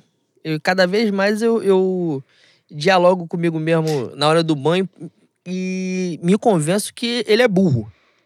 Não, eu também acho, também acho. Mas eu acho que ele é. Cara, pra mim a chave da análise sobre ele. Pô, a gente não ia falar, mas a gente já tá falando de todos os pontos. Não, é, é isso, porque a gente é brilhante mesmo, fantástico fazendo isso aqui. Quando bebe, o negócio vai fluindo uma coisa fantástica. A gente falou no último programa. Ele pode ter a melhor ideia do mundo, mas eu acho que ele não tem capacidade de executar o que ele pensa. Se o que ele pensa é genial, ele é incapaz de executar. Ou a ideia dele é uma merda, que também já é uma realidade que a gente deveria abraçar nesse E momento. a, a, a, a- pra conclusão, independente da causa, não, não adianta. é, quer dizer, não adianta. Não faz diferença nenhuma. Não, não faz, porque o resultado vai ser uma merda. E é Exatamente. isso. Assim, cara, vamos, vamos nós aqui, entre, entre nós, entre íntimos, como você falou. É, se o Paulo Souza fosse demitido agora do Flamengo, agora, nesse momento, o que o próximo treinador aproveitaria? Nada.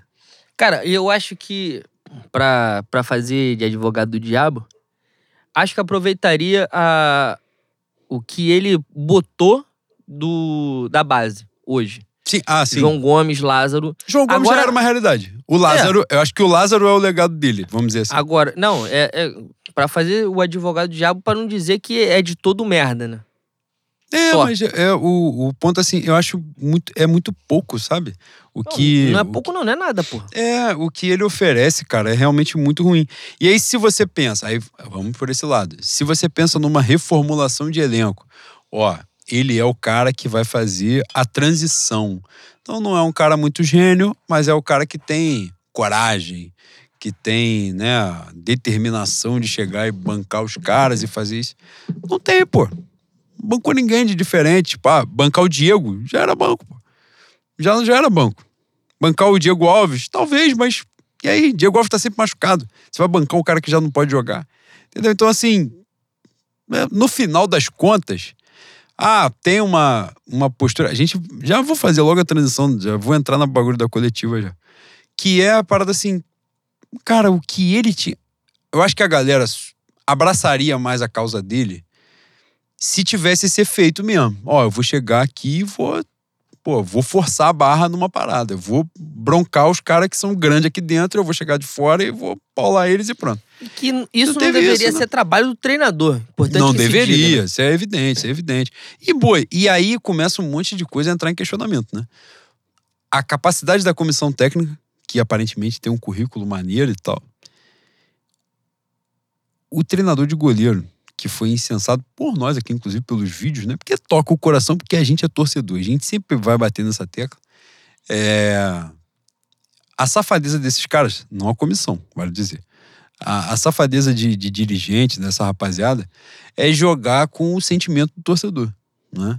Então os caras vão fazer, vão usar de determinados subterfúgios que você se coloca numa posição que, se você criticar, você está contra a instituição. Brasil 2018, né? Brasil um pouquinho antes e, e desde 2018. É, se você critica. É o, é o negócio do, do avião caindo, né? Que o cara vai falar e você tá sem paraquedas e fala, pô, é a sua opinião. É isso. É o que a gente vive há anos aqui. E se a gente vive no Brasil, o Flamengo está dentro do Brasil, o Flamengo não é alienígena. A gente está dentro da minha realidade. E os caras jogam com isso, pô, jogam com a sua paixão, com aquilo que você foi criado, com aquilo que faz parte da sua essência, da sua natureza. O goleiro do Flamengo, os goleiros, frise, cometem os mesmos erros em todos os jogos. Então, tem, tem que ter alguma responsabilidade do cara que treina eles todos os dias. pô. Não é possível, não é possível. Se o cara não consegue identificar a deficiência do profissional ali, não consegue, não consegue identificar, ou se consegue, é a mesma coisa do Paulo Souza, ou se consegue identificar, não tem capacidade de corrigir, você é fraco, pô. É isso. Não, e tem. E tem... e- e- esse mesmo argumento a gente pode falar sobre Paulo Souza, porque é, tem as pessoas que falam assim ainda pra gente. E os jogadores? Os jogadores não têm responsabilidade? Tem. Sempre vão ter. São eles que, que executam e realizam as ideias do técnico. Só que quando a gente tem os mesmos erros, os mesmos problemas, as mesmas falhas individuais, tem um peso do erro do, do jogador, mas caralho, é evidente que o maior peso é o do técnico, porra. Sim. O Flamengo ia tomar um gol do, no Fla-Flu, o mesmo gol que tomou contra o Ceará. Eu até postei ontem falando que era o gol do Talheres. O, o gol do Talheres que, que eu pensei foi o que o, o Arão vai Tarek foi cortar. dois gols contra. Mas é uma, Um do Arão de carrinho e o outro mas é uma Luiz, dormida dessa. É uma dormida dessa que Sim, o maluco sim. entra sozinho, Sim. cruza pra ninguém e o Arão bota pra dentro no gol. Contra o Ceará, é uma- o lance que eu queria falar era o do Ceará. Contra o Ceará, é uma falta pros caras, a zaga dorme, entra um cara em facão, lança gol dos caras. Meu irmão, não tem como ser só culpa do jogador, porra. Não tem. É o mesmo lance, e é o mesmo lance que uma semana, duas semanas de diferença. Porra, pelo amor de Deus, caralho. Esse gol contra o Ceará já era pra você parar e falar assim, ó. Ele não botou um telão no ninho? Botou o telão? Botou, né? O telão funciona YouTube? Deve funcionar. Pagou caro. Bota a porra do telão no treino, fala assim, ó, isso aqui nunca mais. Essa porra desse gol aqui a gente não vai tomar nunca mais. Porque é ridículo. Tá a zaga postada, tá o time postado, o time de frente, os caras parados lá na casa do caralho, sai um, um filho da puta dos caras correndo no meio da zaga, lançam a bola e os caras entram sozinhos. E a gente ia tomar a porra do mesmo gol. O mesmo gol. A gente não tomou porque o cano não chutou. Caralho, como é que não é culpa dele? Ah, mas os jogadores têm. Tem. Sempre vão ter. Mas a maior culpa é dele. Ele não arrumou, porra. Ele não arrumou um negócio que. Caralho, é ridículo. É ridículo. É falar assim, ó, vocês não vão dormir. Vocês não vão dormir. Tem que prestar atenção, tem que estar atento ao jogo. Porque, boi, é falha de soninho. É falha de gente, de jogador que tá dormindo. O jogador tá dormindo porque ou o treinador não cobra, ou o treino é uma merda, ou sei lá. Sei lá. Mas a culpa é dele. O erro individual, boi, eu acho também que tem muito disso, de alguns, normalmente os erros são ali, né, no, no miolo da zaga ou nas laterais. O jogador tá sempre muito exposto, né? Então é aí que eu acho que é o erro do treinador. Os caras estão expostos a determinadas falhas que eles vão falhar, pô, sempre. A todo momento ele vai ter que jogar no um contra um, por exemplo, que para mim é a falha mais clássica de treinador. Se o zagueiro fica exposto todo o jogo, a culpa é do treinador, pô que era o São Paulo no Santos, por exemplo. Pô, o zagueiro aí... tinha que ir pro mano a mano todo jogo. No mano a mano, porra, em tese, se você botar um zagueiro que é mais lento do que o atacante, que é mais rápido, no mano a mano, o zagueiro pode ganhar, beleza. Mas se for toda hora, a chance do atacante ganhar é imensa, pô. É imensa, porque isso é, é óbvio. E é isso que eu acho. As falhas individuais, elas foram recorrentes, elas são recorrentes em cinco meses tem que ser culpa do treinador. Claro. Porque são as mesmas falhas.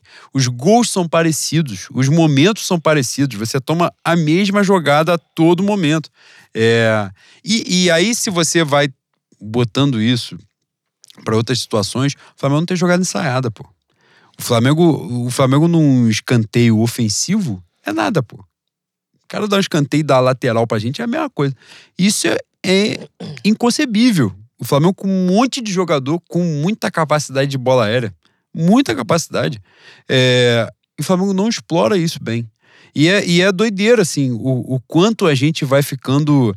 Cara, é, o escanteio do Flamengo já começou a ser escanteio fatiado, pô. Jogar balão pra dentro da área pra ver o que acontece lá dentro. Então, assim, não tem fundamento. Jogar em saída de falta, não tem nada. O Flamengo não tem nada. Então, pô, o Paulo Souza e é importante dizer isso, né? A gente falou muito no, no último programa. O Paulo Souza parece ser um cara muito profissional. Muito profissional. Eu acho que essa dúvida não paira sobre ele. Mas ele é fraco, pô. Ele é fraco. Se ele não é fraco, ele não deu certo aqui. E ele é um cara que parece entender o clube, respeitar a história do clube pra caramba, respeitar o torcedor, é importante dizer isso. Mesmo na hora que o pau come pra dentro dele, ele não falha, não, não desvia, não pisa fora da faixa. E isso daí é maneiro, é importante reconhecer. Mas, cara, não dá. É fraco, pô. É fraco. Agora, por exemplo, a gente vem de quatro vitórias consecutivas. Show. O Flamengo não viajou, pô. O Flamengo jogou quatro jogos no Maracanã, vai jogar o quinto do Fortaleza. O Flamengo não viajou. E quando começar a viajar? E quando começar a se deslocar? E quando começar a ter um joga na Colômbia, joga não sei aonde, joga em Bragantino, joga em Bragança, joga não sei aonde, joga. E aí? Como é que vai ser? E a gente não melhora, mano. Que a gente falou, a gente jogou, tem quatro vitórias consecutivas, beleza. Pinça um rendimento, que é a Universidade Católica, o resto é merda, pô. O resto é merda, é merda. É merda de você não aproveitar nada. Você não aproveita nada não tem criação ofensiva, não tem defesa segura, porque pode ter uma pode ter outra, né? Era, era, tipo o Domenech, né? Que tipo, vai criar 300 chances por jogo e vai dar 300 chances por jogo. É, o, é, a emoção da partida, que é uma merda também, que é tão, tão bom que ele tá sendo demitido também no Galatasaray e não vai render em lugar nenhum, porque ele também é fraco no que ele faz. Agora, não faz sentido. O Flamengo não tem. O Flamengo, que eu, quando eu tava falando antes do lance de rezar pro jogo acabar, é um eterno torcer pro jogo acabar.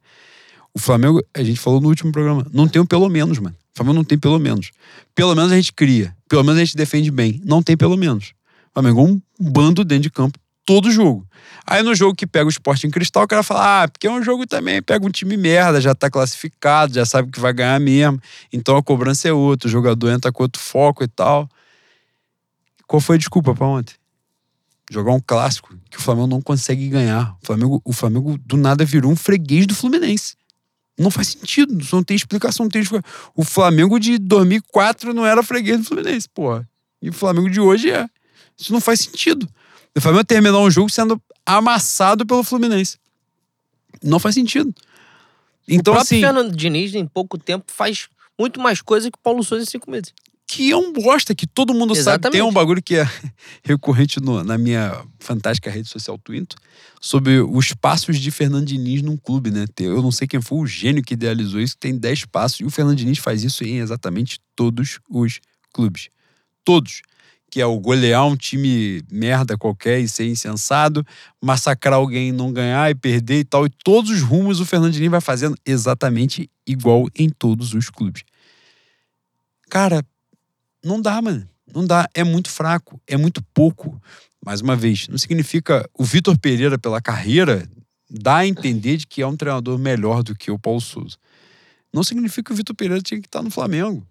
Não, não é necessariamente isso. Poderia testar, poderia fazer um trabalho melhor, mas assim, a realidade hoje é que o Paulo Souza é um treinador fraco.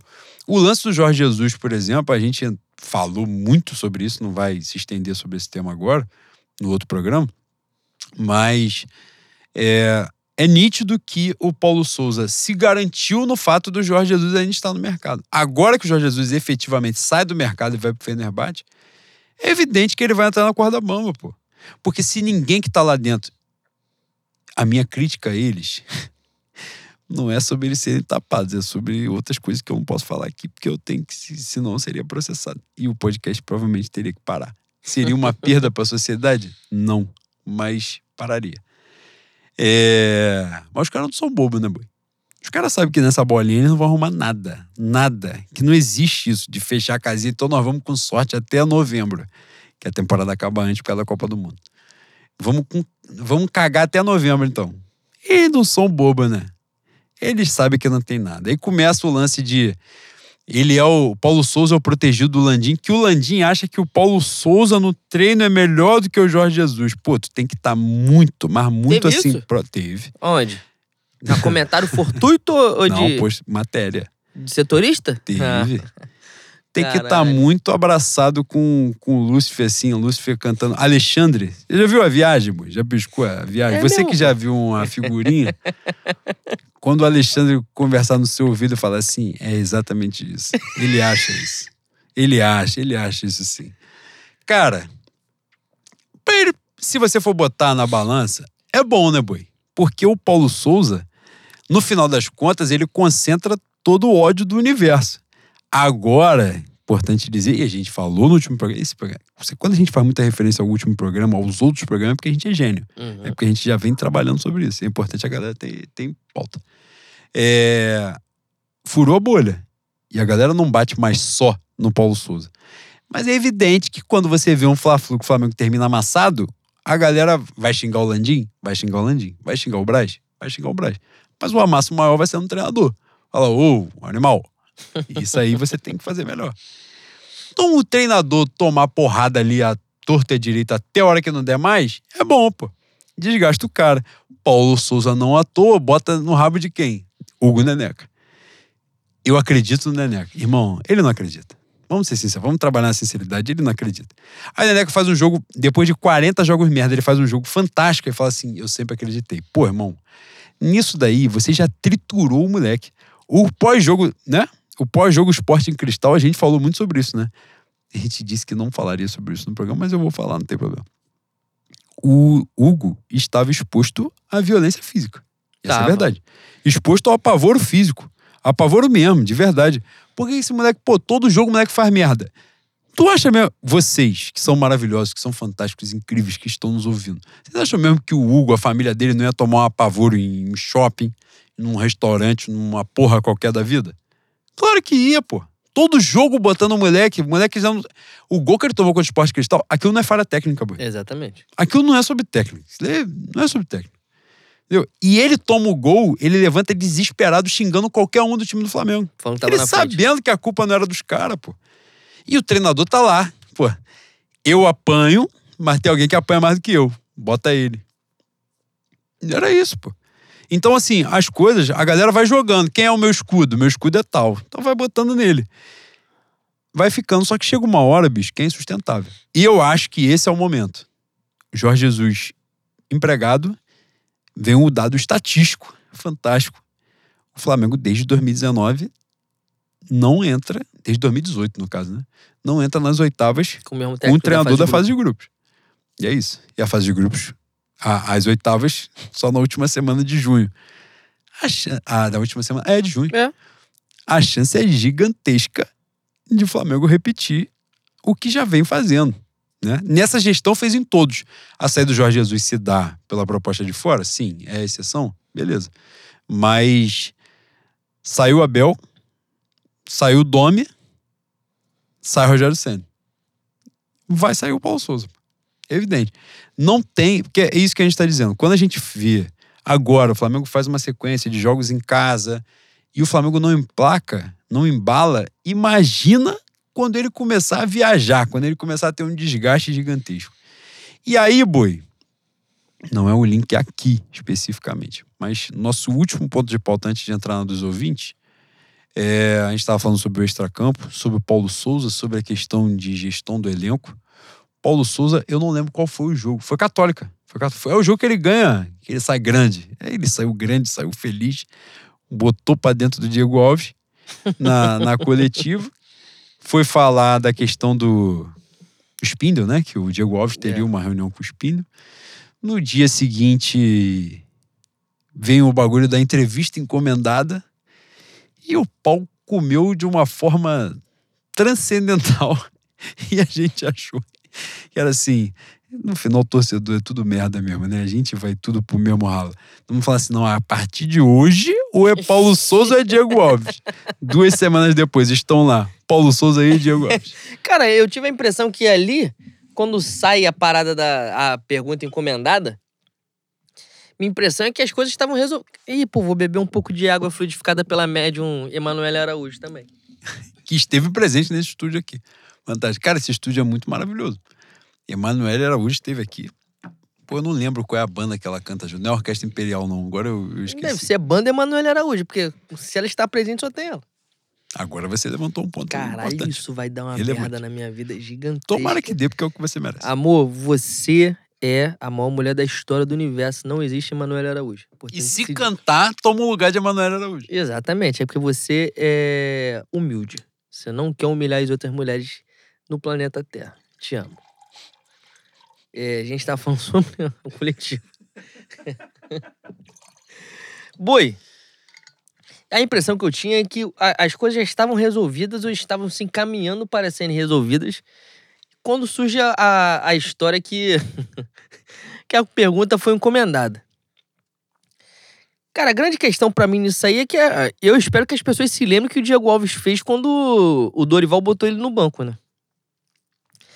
E isso que eu estou dizendo aqui não quer dizer que o Paulo Souza esteja é, correto ou que ele não tenha feito. Isso aí a gente não pode dizer. A parada é. Tem um cara com uma ficha corrida no Flamengo recorrente desse, dessa mesma revolução, vamos dizer assim. Esse motim. É difícil pagar. Ó, eu ia cometer mais uma ingratidão aqui depois de fazer uma ingratidão com. Cometer ingratidão com o meu Michael. Ia cometer ingratidão com esse gênio da- das balizas chamado Diego Alves. Ídolo na história do Flamengo. Quando estiver andando de bengala tal qual House, provavelmente vai ter um busto dele na Gávea. Mas que é um, um ser humano detestável, ele é um ser humano detestável, né? Porra, mas como é que você sabe? Você tem gente infiltrada no Flamengo? Você tem informações privilegiadas? Bicho, se você estiver é, dois palitos atento e não tiver não tiver dormido de 2017 para cá, você consegue reparar que o Diego Alves ele de maneira consistente e quase anualmente ele está envolvido em uma polêmica no Flamengo. E a polêmica é sempre quando ele tá bancando, sempre quando ele tá vendo o jogo no banco. Porra, é difícil pra caralho acreditar, né? É, talvez mais uma vez esteja fazendo o papel de advogado do diabo e esteja ao lado do meu Paulo Souza. Mas como nós temos um compromisso inadiável com, com a verdade nesse podcast, isso tem que ser dito. As pessoas estavam tratando. Eh, porque é, é, muito gostoso, né, Boi? As, o, essa parada de você ter razão, de você estar certo, é, é um desejo incontrolável que as pessoas têm de falar assim: tá vendo? Paulo Souza é um merda. Sendo que tem 90 mil motivos para você falar que o Paulo Souza é um merda. Esse, especificamente, não tem como. Não tem como. Tem até uma reportagem do jogo do Botafogo de duas semanas antes que prova que o, o Diego Alves não estava nem treinando, né? Tava machucado com pubalgia. O papo que ele foi falar com o Bruno Spindel para dizer que estava apto a jogar, caralho, nada disso faz sentido. O que, que o Bruno Spindel poderia fazer por ele, pai? Ô, boi. O que, que o Bruno Spindel poderia fazer por ele? O Bruno Spindel não tá resolvendo as merdas que ele está incumbido. Porra! Pela... É difícil acreditar, é difícil acreditar. Só que aí entra o negócio do vestiário, né, Bui? Não sei a força que esses caras têm até hoje no vestiário. Mas, como muito bem analisado pela minha querida Fla, pela minha querida Flá Twitter, quando surge essa, essas pautas de, de TV Fama, de programa do Gominho, de Leão Lobo, as fofoca, os craques nunca estão envolvidos, boy. Gabigol não participa de porra nenhuma, Bruno Henrique não participa de porra nenhuma, Ascaeta não participa de porra nenhuma. Me parece que a rapaziada que tá ali na, na nossa prateleira, né, Boi? Na, na prateleira da mediocridade, eles têm um. estão lendo muito Maquiavel. É o mesmo? príncipe. Então, eu acho que ele Maquiavel errado até, Boi. Porque eu tinha a sensação de, caralho, se o, se o maluco. Se esse cidadão aqui tem a possibilidade de atentar contra seu poder, mata. E eu acho que mais ou menos na política e no Flamengo as coisas resolvem assim. Mata um pouco- no sentido figurado. Sentido figurado, dizer, óbvio. conotativo. Pelo amor de Deus, estejam atentos aqui ao que está Exato. sendo dito. Mas, caralho, chega um momento que é um padrão, né, Bui? É um padrão derrubar o técnico, como a torcida muito bem analisou. E, aliás, é um padrão. É um padrão é, não só a narrativa, como quem, quem faz a narrativa, né? Os, os setoristas são quase os mesmos, se não, é um, se não é o mesmo, ou os mesmos, que começam a criar a narrativa desde 2018, derrubando o técnico. A gente é burro? A gente é tapado? A gente é otário? Sim, mas tem limite, né? E, e aí entra a causa do, do Diego Alves. Eu não tenho mais condição de vê-lo em carne e osso. Tô doido pra ver o busto dele na Gávea. Doido, boi. Uma Um foto, quadro, um quadro, uma foto na parede, a tela, Um graf- óleo sobre tela. um grafite. Ah, Qual o nome daquele maluco que o brasileiro que venceu na vida grafitando com cor pra caralho? Grafita um prédio em Nova York. Cobra, né? Cobra o nome dele? Não faz a menor ideia. Caralho, não é Cobra, Renan? Você que é um, o cara do pop art. Chama o Cobra, bota. Boi. Caralho, aquele muro da. do lado. Ele, ele defendendo a bola. a def- do chute do Cebolinha. Exatamente. Fala assim, Cobra, esse muro aqui da, de Vargem Grande, que tá uma merda, botaram em cima um urubu, não é urubu, né, mano? Aquela porra é qualquer coisa, qualquer bicho, chamar um biólogo pra ident- identificar aquela ave. Ele vai Não falar é com urubu. pombo, mas que não é urubu. Exatamente. Pega aquela porra daquele muro, bota com o Cobra fazer assim, ó. Aquela defesa contra o Cebolinha que garantiu aquele empate gostoso, maravilhoso no Rio Grande do Sul.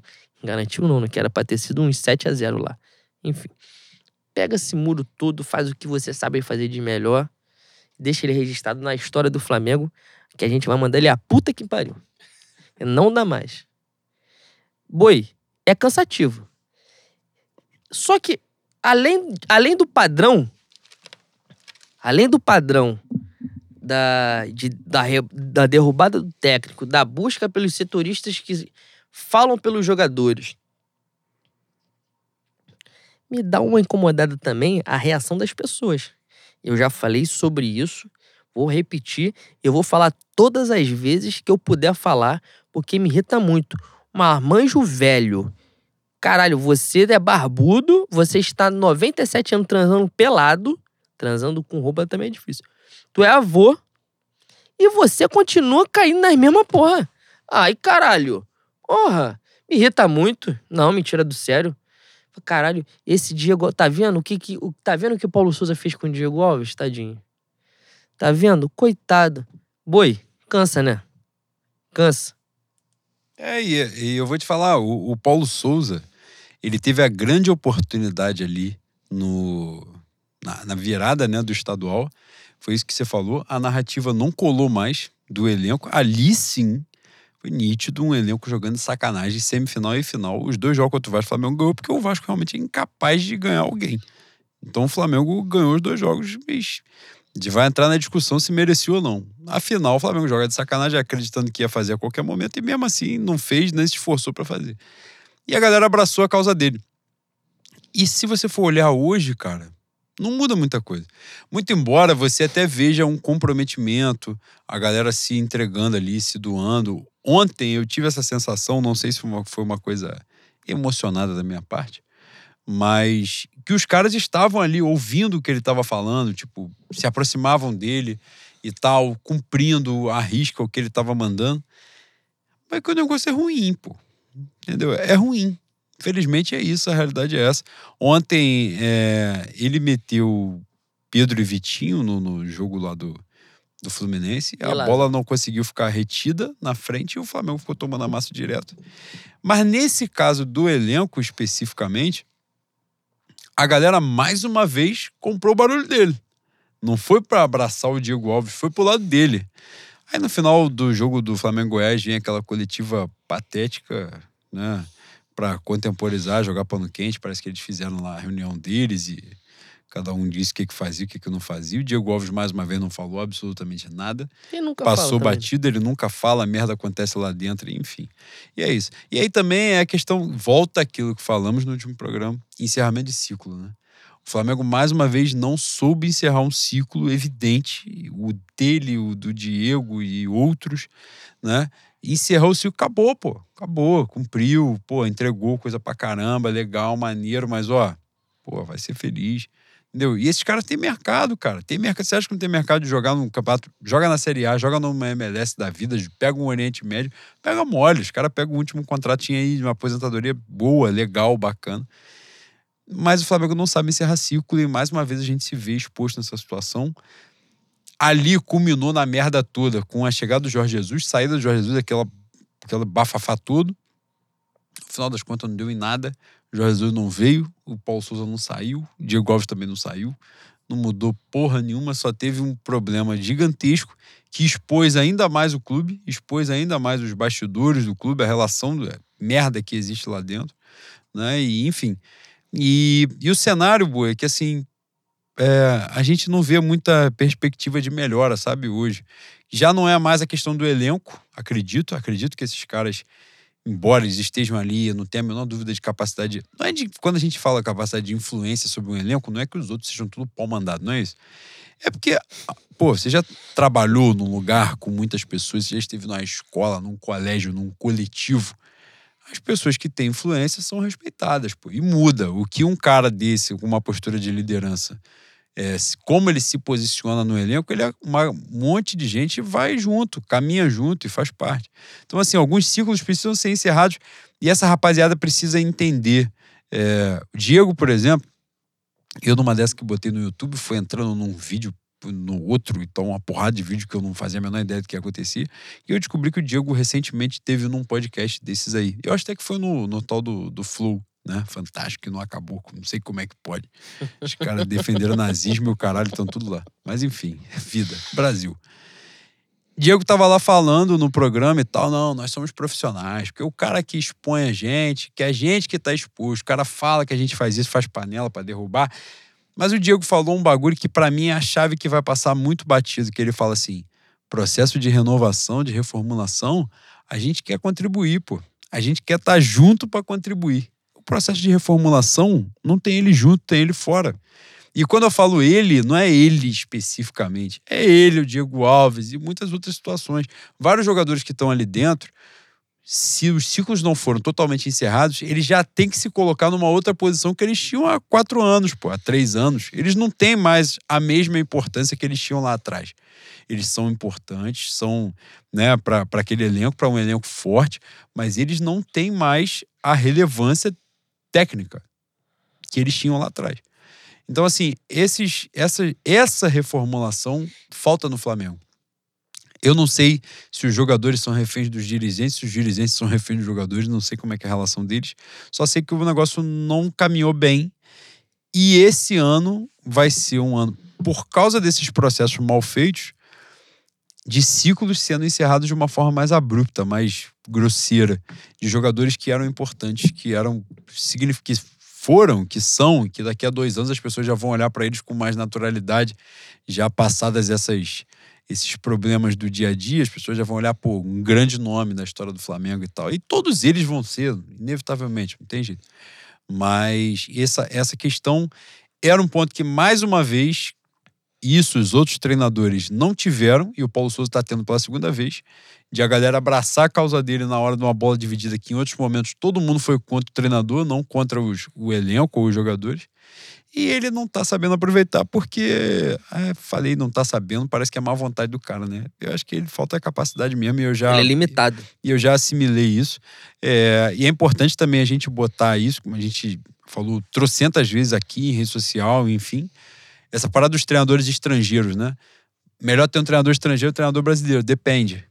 Depende. Não é só trazer o cara porque o cara, porra, fala outro idioma ou porque o cara nasceu em outro país. Não é só isso. É a capacidade técnica mesmo. Então, trazer outros caras tá aí, estão aí, Flamengo e Atlético Mineiro, escancarando, né? Que não é apenas sobre isso. Não é apenas sobre esse ponto.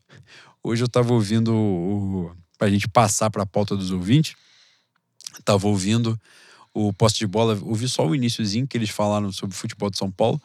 E os caras estavam brincando que o que o treinador do, do que o que o Sene, estavam falando sobre o Sene e sobre o Vitor Pereira, né?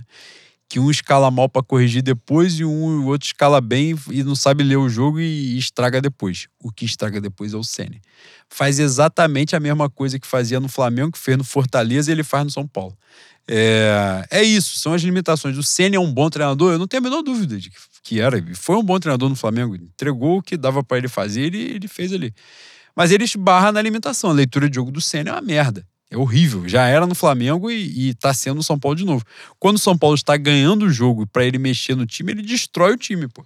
E ele fez isso no Flamengo trocentas vezes.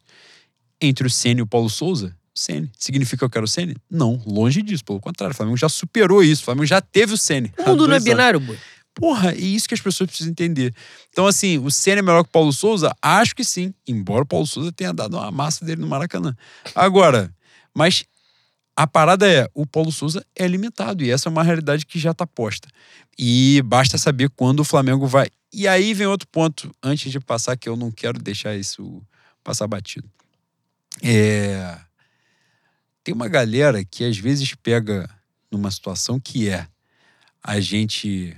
Todo mundo que brigou pro Ceni cair é responsável pelo Renato Gaúcho entrar. A galera já está desenhando isso para uma possível, que eu acho que não vai acontecer, por outras questões, mas por uma possível chegada da, do estuprador pedófilo, né? que, que é incensado pela imprensa brasileira e por muitos torcedores, inclusive. É... torcedor tem que torcer.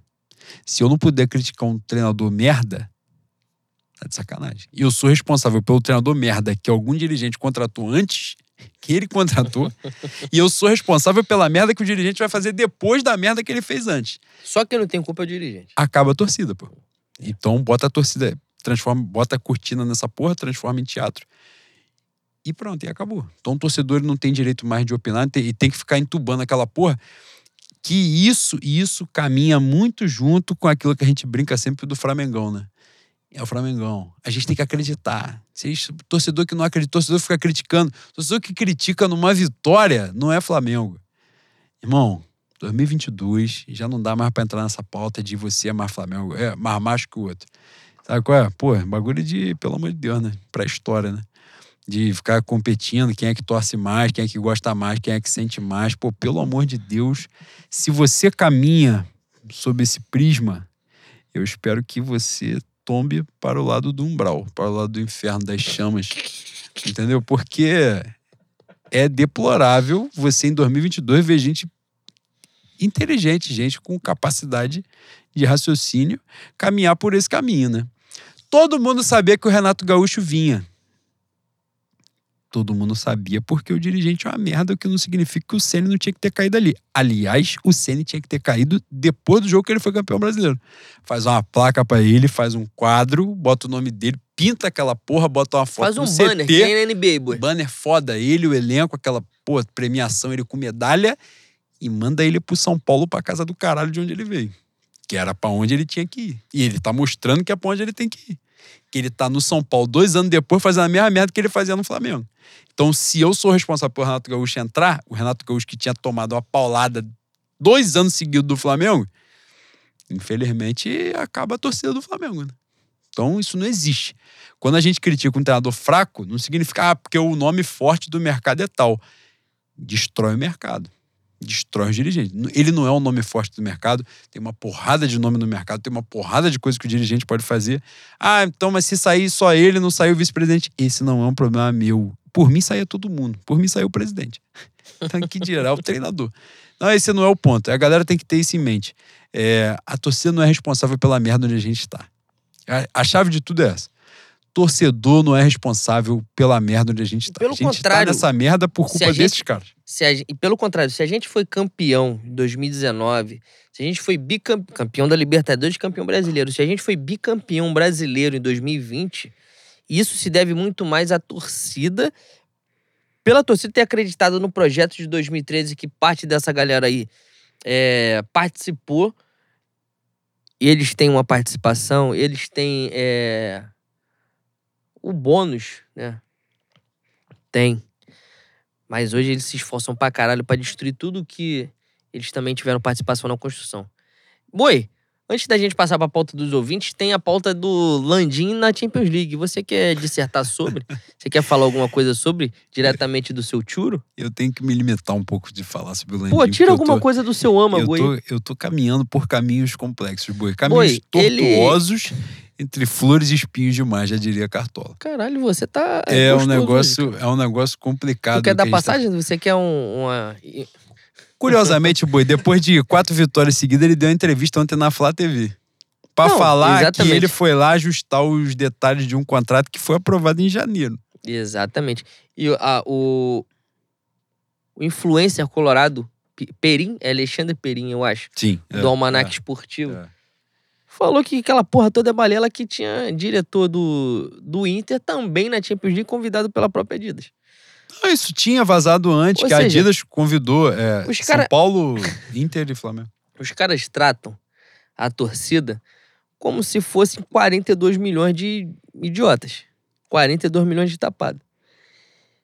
Vou repetir o que eu falei no último podcast.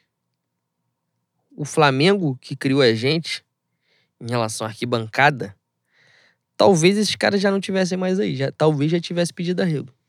Alguma coisa teria acontecido. E o mais fofinho deles, dos dirigentes, não cai porque a arquibancada, parte da arquibancada tá no bolso. O dia que for diferente, o couro vai comer. Porque o que esses caras fazem, para além do desrespeito com a torcida, é, é debochar, né?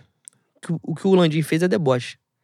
Ele sabe que ele tá falando mentira, ele sabe que ele vai ser desmentido, só que pra ele foda-se. O Flamengo é dele. Como você muito bem falou, porque você é genial, maravilhoso, é gostoso. É a, é a SAF mais barata da história do futebol, porra. E vai continuar sendo. E vai continuar sendo, não é porque há um, um cenário político dentro da Gávea favorável a ele. ele. Eles construíram isso. Mas muito mais porque do lado de fora não tem força, não tem coalizão, não tem coalizão, não tem unidade. O dia que tiver unidade de arquibancada para pressionar esses caras, bicho, não dura uma semana. Esses caras não sustentam uma semana, mas é pressão mesmo. É pressão parar na casa deles sem esculacho.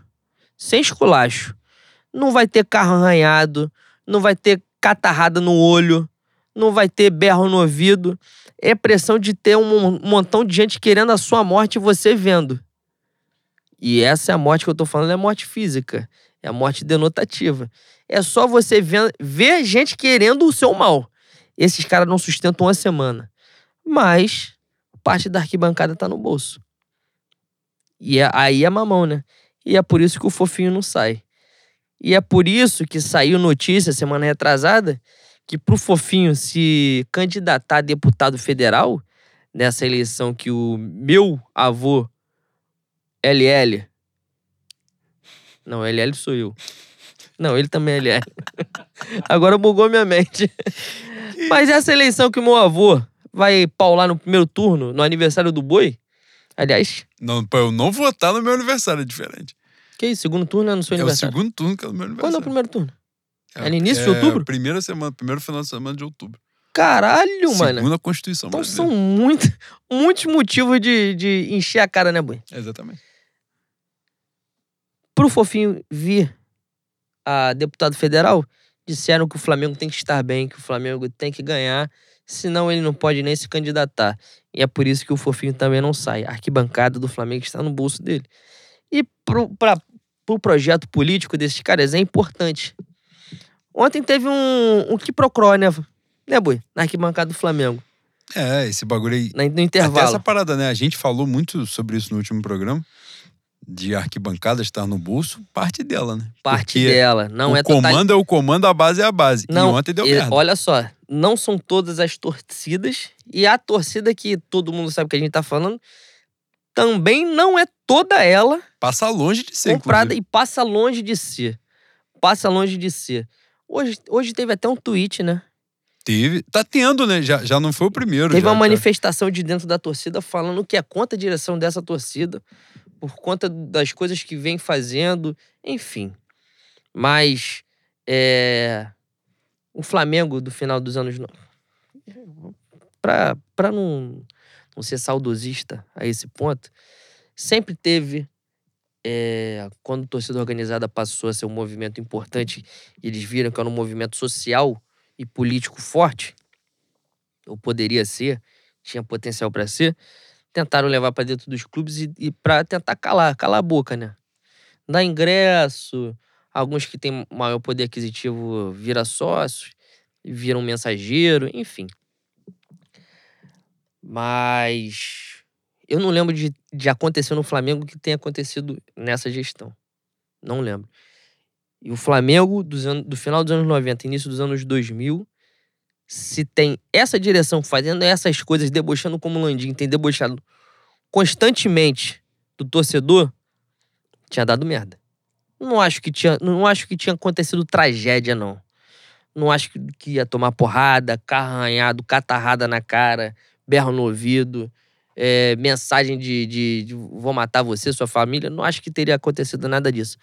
Mas a reuniãozinha na Gávea, boi, um montão de gente, um protesto na frente do prédio dele, com faixa, com um montão de gente mandando ele tomar no cu, falando.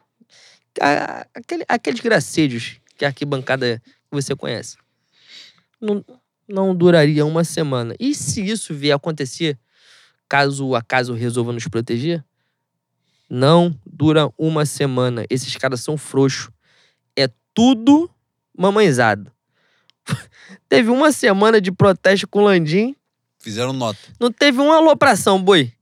Não, teve um pipa voada fazendo a merda séria pra gente chegar aqui e defender os caras. Não teve. Fala, porra, isso aí não existe, isso aí não tem cabimento, isso é coisa de, de maluco, de, de desumano. Era só xingamento em rede social. O meu pai, que é um, um rubro-negro da velha guarda, que não usa rede social, meu pai não xingou, por exemplo. Meu pai nem soube disso. E os caras fizeram nota. É isso. Dito isto, boi, cara, a gente disse que não ia fazer um xadrez verbal e tem mais de duas horas de programa sem a pauta dos ouvintes. Eu não aguento mais, cara. A gente começou esse programa, a gente começou esse podcast fazendo programas de 40 minutos, 45 minutos, 50. Hoje, a gente, se a gente faz um programa de 50 minutos, a gente é amassado, humilhado, nossa história, nossa moral vai tudo pro lixo nas redes sociais. As pessoas querem que a gente fale muito e é um negócio insano e a gente, pior de tudo, é que a gente fala mesmo. E estão pedindo pra gente fazer semanalmente. Exatamente. Teve alguém que pediu o link do ao vivo. Falei, infelizmente eu não tenho link do ao vivo e se tivesse seria muito prejudicial pra, pra nossa história, pra nossa vida. Mas dito isto, Boi, vamos entrar na pauta dos ouvintes. A gente consegue dar um tiro de meia hora, Boi? Meia hora a gente consegue. Até porque meia hora a ó, a mano tá ficando puto com a gente que a gente chega lá 11h30. Porra, ele tá ficando cada vez mais revoltado aqui. Ele, ele já tá engatilhando pro, pro cenário de abaixar a porta. E a gente. Boa noite, Armando. Cara, é um cenário. A feição que ele faz é um negócio. É que a Cara, gente é da casa, porque. É quando o tá Paulo ódio. Souza chama Marim e eu tô olhando pro jogo, olhando pra televisão. É a minha afeição que eu faço. Eu vou começar pela minha mulher, minha esposa, Qual o nome dela, boi? arroba Nabru. Minha pergunta vai para meu cunhado, Leandro Lopes 8. Você sabia que o Silvio Santos não se chama Silvio Santos? Nu! Cara, Nu! essa foi demais. Essa foi demais. Cara, a- é, essa pergunta aí é, é para quem conhece um pouco de sistema brasileiro de televisão, né, boi? Olha que glória, que beleza de destino. Cara, quando, quando minha cunhada falou assim, e não sabia não, eu achei que ela tava de sacanagem. Eu jurei que ela tava de sacanagem, achei que Bruna tinha perdido o tom na brincadeira, que o clima ia ficar uma merda dali em diante. Mas depois eu notei que minha cunhada realmente não sabia que Silvio Santos era Senua Bravanel. Cara, você não vai falar assim do meu pãozinho de queijo, não, moro? Não, eu não, eu não fiz uma, eu não teci uma crítica. Eu estou dizendo que eu me surpreendi no cenário. Me surpreendi positivamente, porque eu achei que ia ficar uma merda e no final ficou tranquilo, porque era realmente uma dúvida, que era um desconhecimento. Cara, falando, falando em meu pãozinho pãozinho de queijo, minha esposa, Tabata Amélia, boizinhos, o sentimento por aqui é de desesperança. Principalmente com a torcida que me parece sobreviver de exceções e postergar a regra. Caralho, é, é tese? Enem? Porra, é essa? Diante do cenário, se faz necessário jejuar. Ela fez uma pergunta. Diante do cenário, se faz necessário jejuar e fazer promessa pra passar o Tolima? Se sim, a promessa do. promessa do Leandro pode ser me dar uns beijos? Amor, calanguinho. Ô, ô, caralho. Qual é?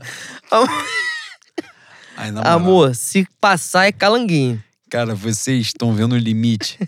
A piscina de concreto e estão pulando de cabeça nessas paradas. As pessoas vamos, não sabem o que é calanguinho. Vamos dar uma recuada. Pelo amor de Deus. Pelo amor de Deus. Vamos dar uma recuada. Pô, na, na pergunta da minha esposa eu não tinha visto. O Cris do Flamengo, um dos perfis mais safados da história da rede social Twitter, da suposta rede social comprada ou não comprada por Elon Musk, que eu não sei mais como é que terminou essa porra. Ele A minha pergunta é pro arroba Juan Lucas Flá, no caso sou eu. O casamento sai em 2022 ou em 2023? 2023. 2022 não há dinheiro para casamento. E é importante. E tem um processo jurídico também, que é, no caso, divorciar a minha esposa, que é casada. Calma aí. No papel. Pro ouvinte, pro, pra ficar claro pro ouvinte, você, no papel de advogado, que a Universidade Rural Imensa.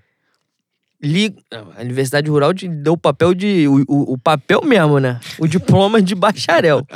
O negócio de advogado vem a OAB do Rio de Janeiro, né? Roubar na prova. Aquela porra daquele, daquela porra daquela carteirinha vermelha que você fica esfregando na cara dos outros na rua. É, puta que pariu. Você vai ser o advogado que vai fazer o divórcio da sua mulher. Que é o correto. Pra casar com a mesma mulher que você vai fazer o divórcio. Que é o correto. Puta.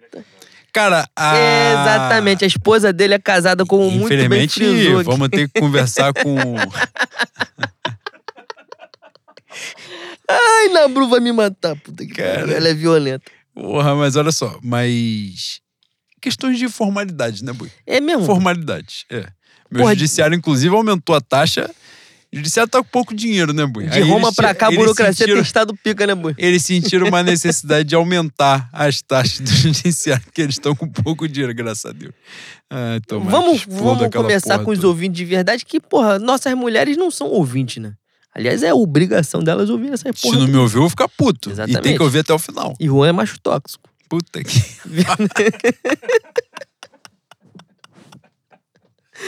Vamos de. O primeiro, o primeiro aqui, ó.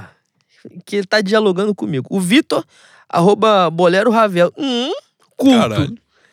Queria saber se Leno foi finalmente naquela pelada em Oiaíba. Grato desde já. Bicho, não fui. Meu, meu dedão ainda está é, meio barro, meio tijolo. Mas com chuteira eu acho que eu consigo jogar. Não tentei ainda, vou tentar. Quando, quando a minha volta aos gramados já estiver sido consumada, vocês saberão. E eu espero que vocês tenham o privilégio de ver a arte do esporte bretão que eu desempenho com tanto prazer e com tanto brilhantismo há tanto tempo. Denodo e garantia. Exatamente. O Amaro, pra dar continuidade aqui, porque a pergunta do, do Vitor foi de cunho pessoal, né, Bui? É isso. Prezados, qual a expectativa de vossos corações para a janela de transferência que se aproxima? O zagueiro Calveludo já deveria estar procurando a casa em outro pa- país? Porra. Já respondemos aqui de acordo com a nossa mediunidade. Não. Qual a expectativa de vossos corações para a janela de transferência? Foi a primeira pergunta. Ah, janela de transferência? Não, tem que ter. Agora a gente, eu, quando a gente começa a gravação, eu desligo a internet. Agora eu liguei para poder ler as perguntas dos, dos internautas, tal qual diria o meu Cruz, fantástico, saudoso programa.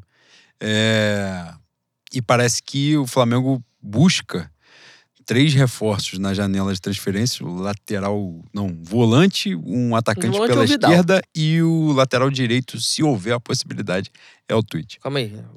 Volante, o que que você falou? um atacante que joga pela esquerda, ponta, Cebolinha? Caralho, Ponta. bem-vindo. e um lateral direito se houver oportunidade. Eu acho que passa por aí. O Flamengo, querendo ou não, teve a infelicidade barra incompetência do departamento médico, mas teve a infelicidade também, né? O, o, o sistema, o sistema defensivo não, a zaga do Flamengo, todos os zagueiros quase foram pro departamento médico ao mesmo tempo. Mas o Flamengo hoje, se você for botar na balança, você vê que até o Davi Luiz, que é o mais odiado, é o Davi Luiz. Né? Tem aí Rodrigo Caio, tem Pablo, tem o Fabrício Bruno, Gustavo Henrique, que é um estúpido, sim, mas que foi um bom zagueiro no Santos, e o Léo Pereira, que eu não conto, mas o Léo Pereira é outro desses medíocres do elenco do Flamengo que tem vaga na Série A. Pra você ver. O, o horroroso do Flamengo tem vaga na Série A. Isso quer dizer que o Santo Sudário pesa pra caralho, né, Bui? O É isso. sagrado. É, exatamente. Então, assim, acho que, a- acho que a ideia é essa mesmo. Ni- Nitidamente agora, é, a gente estava falando sobre o lance do Paulo Souza, atacante de lado de campo, o Flamengo realmente não tem. O Vitinho se machucou, tava só com o Marinho, o Lázaro, que agora ele descobriu, né? Essa é verdade. Ah, na verdade, agora ele tá fazendo o Lázaro render o que se esperava do Lázaro lá atrás. Mas o Flamengo tem pouquíssimas opções, né? Então, assim, a gente fica refém. Hoje eu acho que uma, uma situação que é que nem pouco se fala, não. Algumas pessoas já, já falam sobre isso. Pra mim, quando o Arrascaeta não joga, o Flamengo tem uma carência imensa naquela posição ali de quem é o meia, quem é que joga centralizado, quem pensa o jogo. O Flamengo não tem esse jogador no elenco. Não tô dizendo que o Flamengo tem que buscar alguém igual o Arrascaeta, porque não tem no futebol brasileiro e no sul-americano. Mas falta alguém do ofício mesmo para cumprir aquela missão ali. E volante, como muito bem identificaram, aparentemente identificaram, tudo leva a crer que seja o Vidal, né? Acredito. Não, não sei se eles vão meter o Vidal e mais um. Isso eu não, isso eu não creio. É, muito embora agora com o Andrés confirmando a saída, que a- a- acho que até o empresário falou agora à noite, né? De que ele tá saindo graças ao nosso senhor Exu, pai do chão. Tá indo embora, que é pro lugar. Eu espero que ele seja muito feliz em Manchester, na casa do caralho. Passando muito frio do distante. Porra, vai ser muito feliz E comendo aquelas comidas merda, aquelas comidas que tem 100 gramas num prato e custa 100 euros. Não tem problema. Fala que a Ele experiência é tem, gastronômica. Ele tem dinheiro pra gastar, ele pode gastar, não tem problema. Mas que ele seja feliz muito longe do Flamengo, muito longe. É, Com a saída do Andrés, eu acho que quantitativamente o Flamengo vai ter pouca opção, né? De, de jogador mesmo. Estão vindo o Vidal. Eu acredito que eles vão paular um outro volante.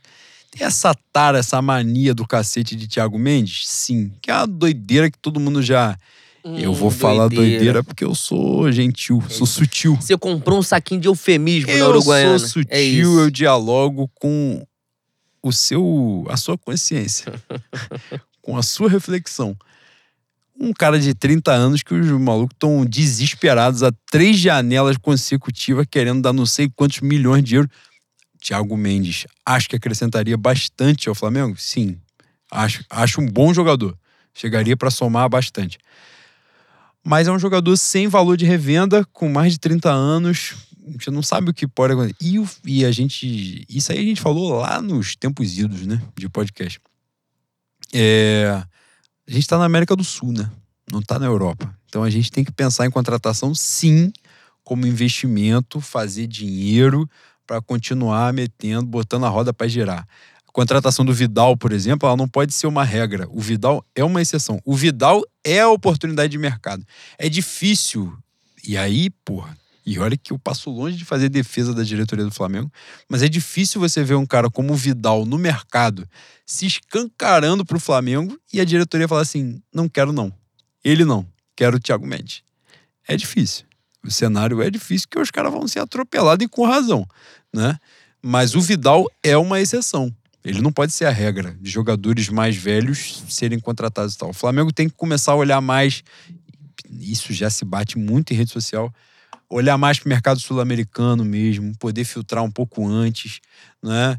É, fazer aquilo que a gente já falou incansavelmente, que é, por exemplo, Porto, Benfica, Atlético de Madrid vem aqui e busca os caras de destaques dos campeonatos dos países vizinhos e a gente que está aqui do lado não consegue, não tem capacidade de observar essas paradas. Fica sempre nessa preocupação de trazer jogador da Europa, jogador mais ou menos da Europa, vir aqui sobrar, como Andreas, por exemplo. O Andreas, se for ali no Crebe de Padre Miguel, que inclusive fez uma belíssima reforma e botou churrasqueira de. Esqueci o nome que se dá. De alvenaria na calçada. Boi, e o campo, Por quê? e o campo tá fantástico também. Foda. Maravilhoso. Melhor que o Maracanã, inclusive. Melhor que o Castelão, ele tá com certeza que tá uma merda. É, Se for ali no Crebe, no Campeonato Vera, domingo de manhã, tem 23 Andrés jogando ali dentro, entendeu? Eu E falei que a essa é pergunta foi do. Amaro? Não falei, né? Essa pergunta Falou, que o Juan falou, dissertou falou, sobre 30 minutos Sim. foi do Amaro, arroba Amaro, Amaro Tecário. Caralho, Ele é fantástico. gênio. Vai, boi, uma sua. Eu. Ah, Luiz Filho, fantástico. Nosso ouvinte desde o início. Arroba Lave Filho. Caros netos do doutor. Isso nós somos mesmo. O que é pior? Chiliques de fãs de divas pop em final de futebol, cabelo a cabelo, que eu, quando ouvi a primeira vez, achei que era brasileira e é cubana. Pra você ver como eu tenho. Tem sangue brasileiro? Eu tenho muita inserção no mundo pop. Eu não conheço porra nenhuma. Qualquer artista que aparecer pra mim, tirando Rihanna, o resto eu não conheço. Essa é a verdade. Cara, eu não acompanho desde Madonna, essa é a verdade. É isso. Ou as madeixas de Davi Luiz. Qualquer coisa que você comparar com o Davi Luiz, vai É outra ser pior coisa. pro Davi Luiz. Não tem outra coisa que seja pior que o Davi Luiz. Essa garota aí, eu, eu não conhecia, passei a conhecer porque ela teve o, o prazer e a honra de falar com o meu luva de pedreiro, né?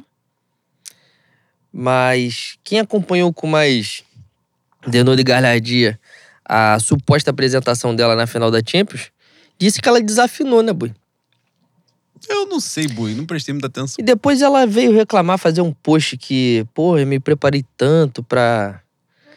me preparei tanto pra fazer essa apresentação mundial. E a real é real que ela não tinha que estar ali, não tinha que acontecer um show desse numa final de futebol. E tem um, um maravilhoso. Ali teve o componente que foi a é- invasão de estádio. Não é editorial, não. É editorial sim, né? Do Capelo.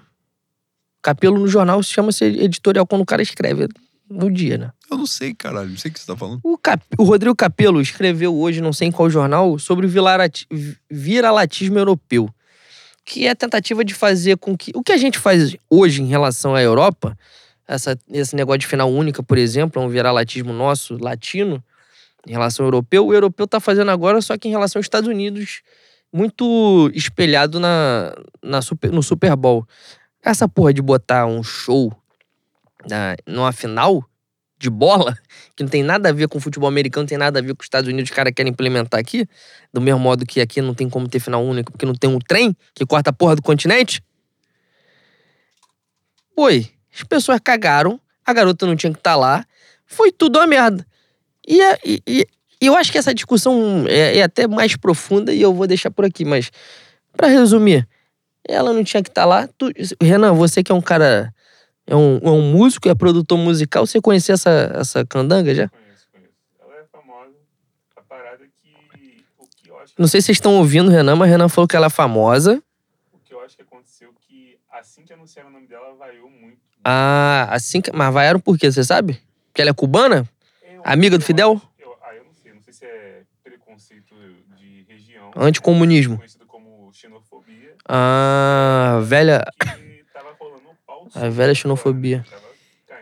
Ah, exatamente, Esse é o ela ponto. entra Pra mim, atrasada. foi o componente especial da parada foi que rolou a invasão de estádio num lugar que já teve atentado terrorista que para o metrô quando tem uma bolsa de origem não identificada rolou a invasão de uma porrada de gente que ninguém tinha o mínimo controle As pessoas que invadiram tinham ingresso.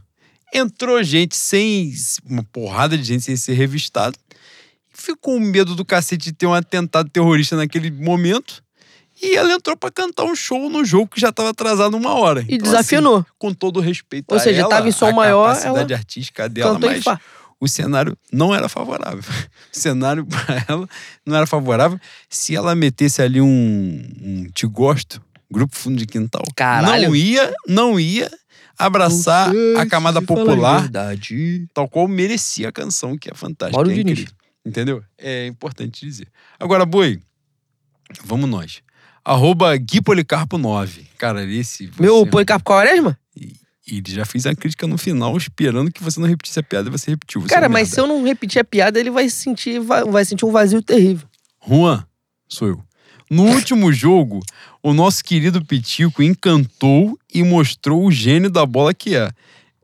Essa introdução de pergunta aqui já é pra eu, pra eu nunca mais ler uma pergunta sua. E pra chamar de Policarpo Quaresma. Seria muito cruel e injusto o Mengalvio impedir a ascensão do Colosso belga na Premier League, não acha?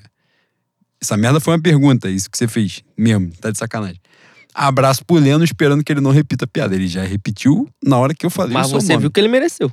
Você mereceu, você fez por merecer. É, me assusta um pouco quanto eu vou usar a mesma expressão chula que eu usei hoje no, no grupo do Saudoso Manifesto Rubro Negro, que se o Andrés Pereira mijar dentro do vaso, as pessoas enaltecem ele como se ele fosse Adílio na final de 83. Isso me incomoda um pouco. Se você for pegar. Cara, as pessoas falaram tanto que o Andrés era o melhor jogador da final da Libertadores de 2021 que eu, eu tive que buscar os melhores momentos. Que eu falei, caralho, naquele dia, será que eu estava, eu estava bêbado? Que eu estava alucinado? Que E eu estava bêbado. incorporado? Que eu, que eu tinha dado passagem para alguma entidade, pra um- uma entidade um pouco mais forte, mas que demandou mais da minha mediunidade?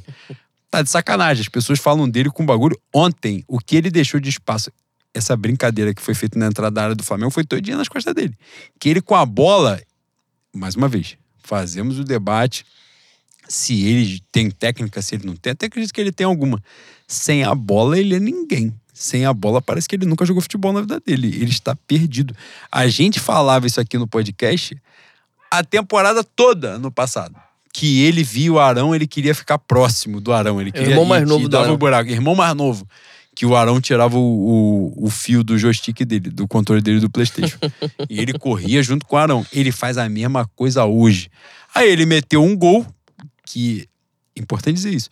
Hoje o debate reacendeu com seis meses de nada dele.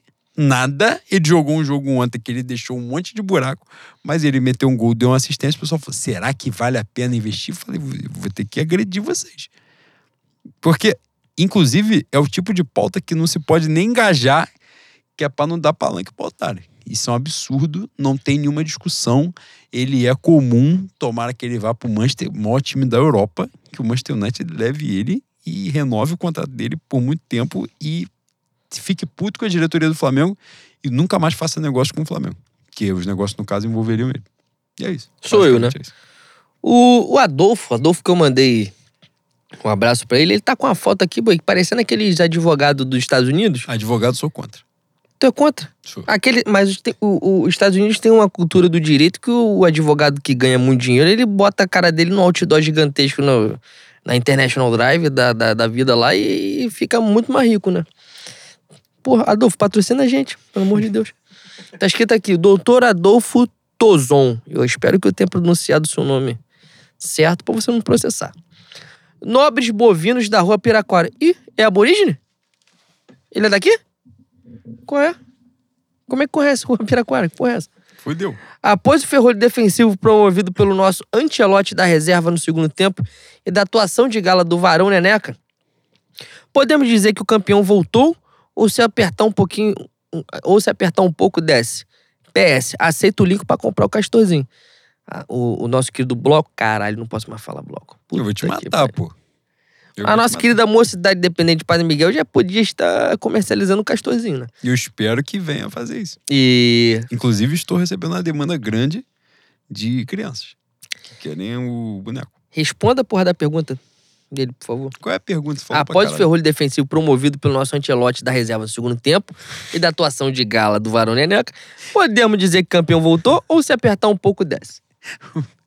o ferrolho defensivo e tomou 32. né?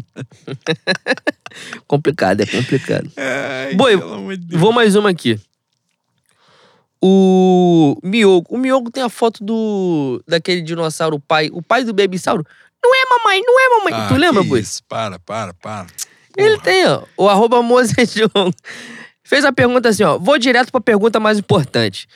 Quais seriam os mecanismos legais para repaginar a diretoria do suposto clube de regatas? Tirando uma nova eleição, quais seriam as opções? Diogo, é, se você buscar no livro de história Revolução Francesa, é, Revolução Russa, Revo- Revolução Haitiana, talvez Revolução você cubana é outro bom. talvez você tenha al- algumas ideias. Talvez surjam ideias, brotem, você e tenha. paramos por aqui. Exatamente, é o que a gente pode falar. Ai, cara. Arroba Fontinelli. Não, fonte arroba Fontinelli cheio de L, cheio de L. Porra, ali tornou o bagulho muito difícil. Aprazíveis bípedes. Caralho. Considerando que a estratégia do romântico de recuar o time foi para dar mais trabalho ao Neneca, falamos aqui, e consequentemente a confiança e a moral por ter ido bem, continuaria sendo uma ideia merda? Embaixo ele botou. Não estou muito seguro das vírgulas. Eu gostei. Eu gostei. Ai, cara, cara, quando vem de autocrítica assim, me pega pra caralho. Eu gostei, eu gostei. Mas qual é o nome dele? Fontinelli. Fontinelli, foi uma ideia merda. Como a gente tem uma- essa mediunidade absurda, que aliás até me assustou, porque eu não tinha visto sua pergunta e eu falei naturalmente aqui. É. Me cheira traição, né? Safadeza. Mas. O que. o- Você com certeza já está contemplado diante de tudo que a gente já falou. Meu Daniel Oliveira escreveu assim, Bui. Preciso desabafar. É, Daniel Oliveira, arroba DP Oliveira 76. Preciso desabafar e conto com os camaradas para verbalizar o que foi a narração do jogo de ontem pelo, cane- pelo canal Premiere. Certamente eu inventei uns cinco palavrões gritando com a TV. Espero que você não tenha achado que você cunhou o, o famigerado cu de grilo, né? Não foi você que inventou. Porque não foi você. Importante dizer. É isso. Cara, ontem o Luiz Carlos Júnior, ele, na hora que o Gabigol faz o segundo gol, ele fala assim: não entrou. Sendo que a bola só faltou balançar a rede, porra. e o cara fala assim: não, vai ter revisão do VAR. Que revisão do VAR? Você tá de sacanagem, você tá dormindo, porra. E quando acaba o jogo, olha a torcida do Fluminense cantando.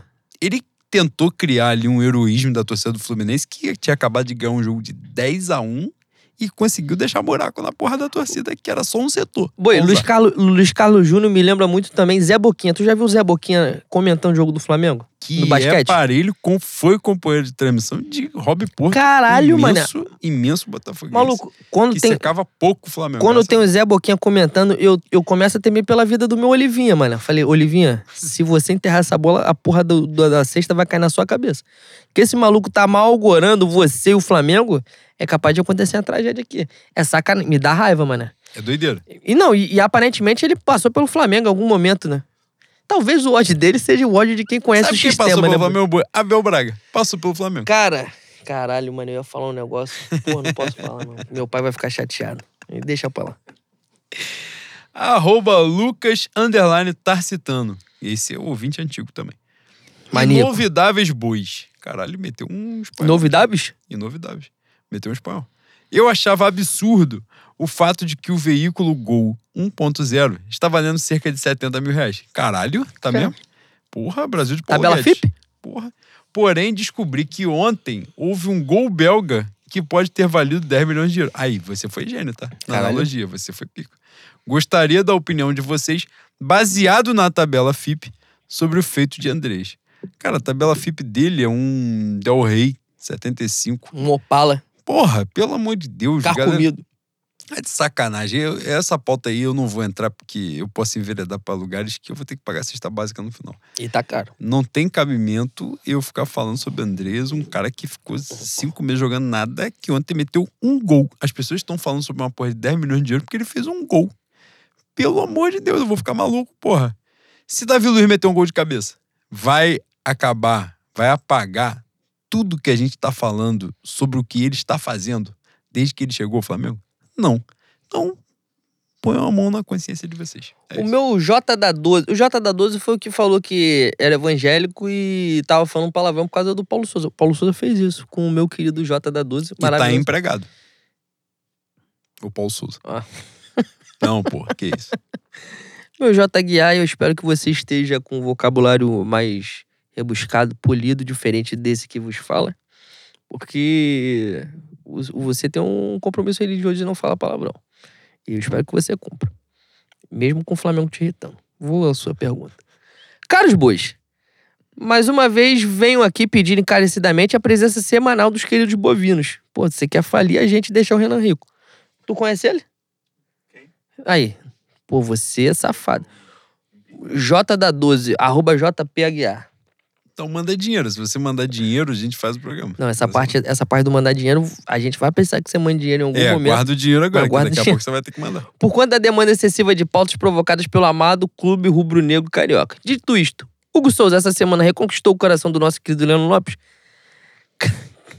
Não. Não reconquistou, mas fiquei feliz. Fiquei feliz com o jogo, com a virada. Espero que tenha sido o momento da arrancada. Cara, já, já falamos outras vezes e eu, nós vamos repetir. A gente não tem compromisso nenhum com as coisas que a gente fala aqui. A gente quer ver o Flamengo vencer. Se a gente falou que fulano é a merda, fulano é desgraça. Aliás, tem algumas exceções claras. São exceções de ódios genuínos que vão se manter ad eterno. Até que a espiritualidade maior nos convença, nos coloque no caminho para nós sermos irmãos e tudo isso se esclarecer. Caralho, evangelização? Mas Luz e amor? Caralho, luz e amor, terça-feira, sete e meia. Que isso? Mas enquanto isso não acontece, são ódios genuínos. Tirando isso, meu irmão, a gente falou que fulano é uma merda, fulano é isso, fulano é aquilo. Se o cara fizer, porra, seis meses de partida maravilhosa e a gente for campeão na conta do maluco, foda-se. Mas É né, o Neneca tem muita coisa a pagar, né? É importante que se diga. Lucas Pinheiro, arroba lucaspin181. Prezados bois, tendo em vista que duas das franquias mais odiadas ganharam em suas conferências, para quem torcerão nas finais da NBA? Isso é Golden óbvio. State Warriors. Isso é evidente, pelo amor de Deus, não há qualquer tipo de discussão. Eu, a gente tem que começar a torcer para que o ponto atrás da, da linha da, da defesa, aliás, atrás da linha do meio-campo, valha quatro pontos, cinco pontos, que o Curry vai acertar uma dessas. Exatamente. Tem que mudar a regra só pra essa final aí, pra gente poder ter alguma chance de sucesso se o Celtics é um mal. É Os- importante que todos entendam. O Sandrocta. Magnânimos senhores feudais. Que isso? Caralho. Estamos a quatro jogos invictos, invictos com vitórias e desempenho, e o desempenho mostra a sorte com o resultado final. Precisamos adquirir mais alguns nomes para esse elenco ou trocando o homem dos processos infinitos está de boa magnitude? Eu acho, eu acho o elenco do Flamengo é, desequilibrado. Não acho superestimado, não. Acho desequilibrado. Mas hoje acho que um treinador já daria um gás firme. O Flamengo hoje está sem técnico. É importante dizer. Na verdade, o Flamengo está sem técnico faz bastante tempo. Agora é você. É... Boi, duas pra mim, duas pra você, pra gente fechar, que a gente já tá tempo pra caralho fazendo esse programa. De Leon. Caramba. Arroba underline N De Leon. Vocês que são médiums, poderiam confirmar se, como mostrou o último Datafolha, Luiz Inácio vai paular em primeiro turno? Eu espero que sim, porque, como já falei, o segundo turno é no dia do meu aniversário. E a possibilidade é muito grande Essa aí, no- difícil de, de não acontecer. Eu vou ter que votar no dia do meu aniversário pro governo do estado. Então, se eu puder dar um voto só e sair mais rápido, pra eu poder almoçar, pra eu poder fazer um churrasco, comemorar o meu aniversário churrasco, não que, de acordo com o Paulo Guedes, tá foda de fazer churrasco. Mas fazer um almoço, fazer, inventar uma porra, uma sopa, um caldo que dá pra render mais e, É no, e dia, é no dia da final da Libertadores também, né? É no dia seguinte. Que a gente não vai estar presente. Com o Paulo Souza, infelizmente, a gente vai sair agora pro Tolima já. Se ele sair, dá pra mudar um pouco isso. Mas. Luiz Inácio vai Paulão no primeiro turno. Quem ainda não aceitou essa realidade tá perdendo tempo. E é isso. Vai você, Boi. Hum. Vini Júnior, o Pelé Negro, arroba Jay-Z The Creator. Que isso? Caralho. Caros griots da bobajada. Caros griots da bobajada foi foda.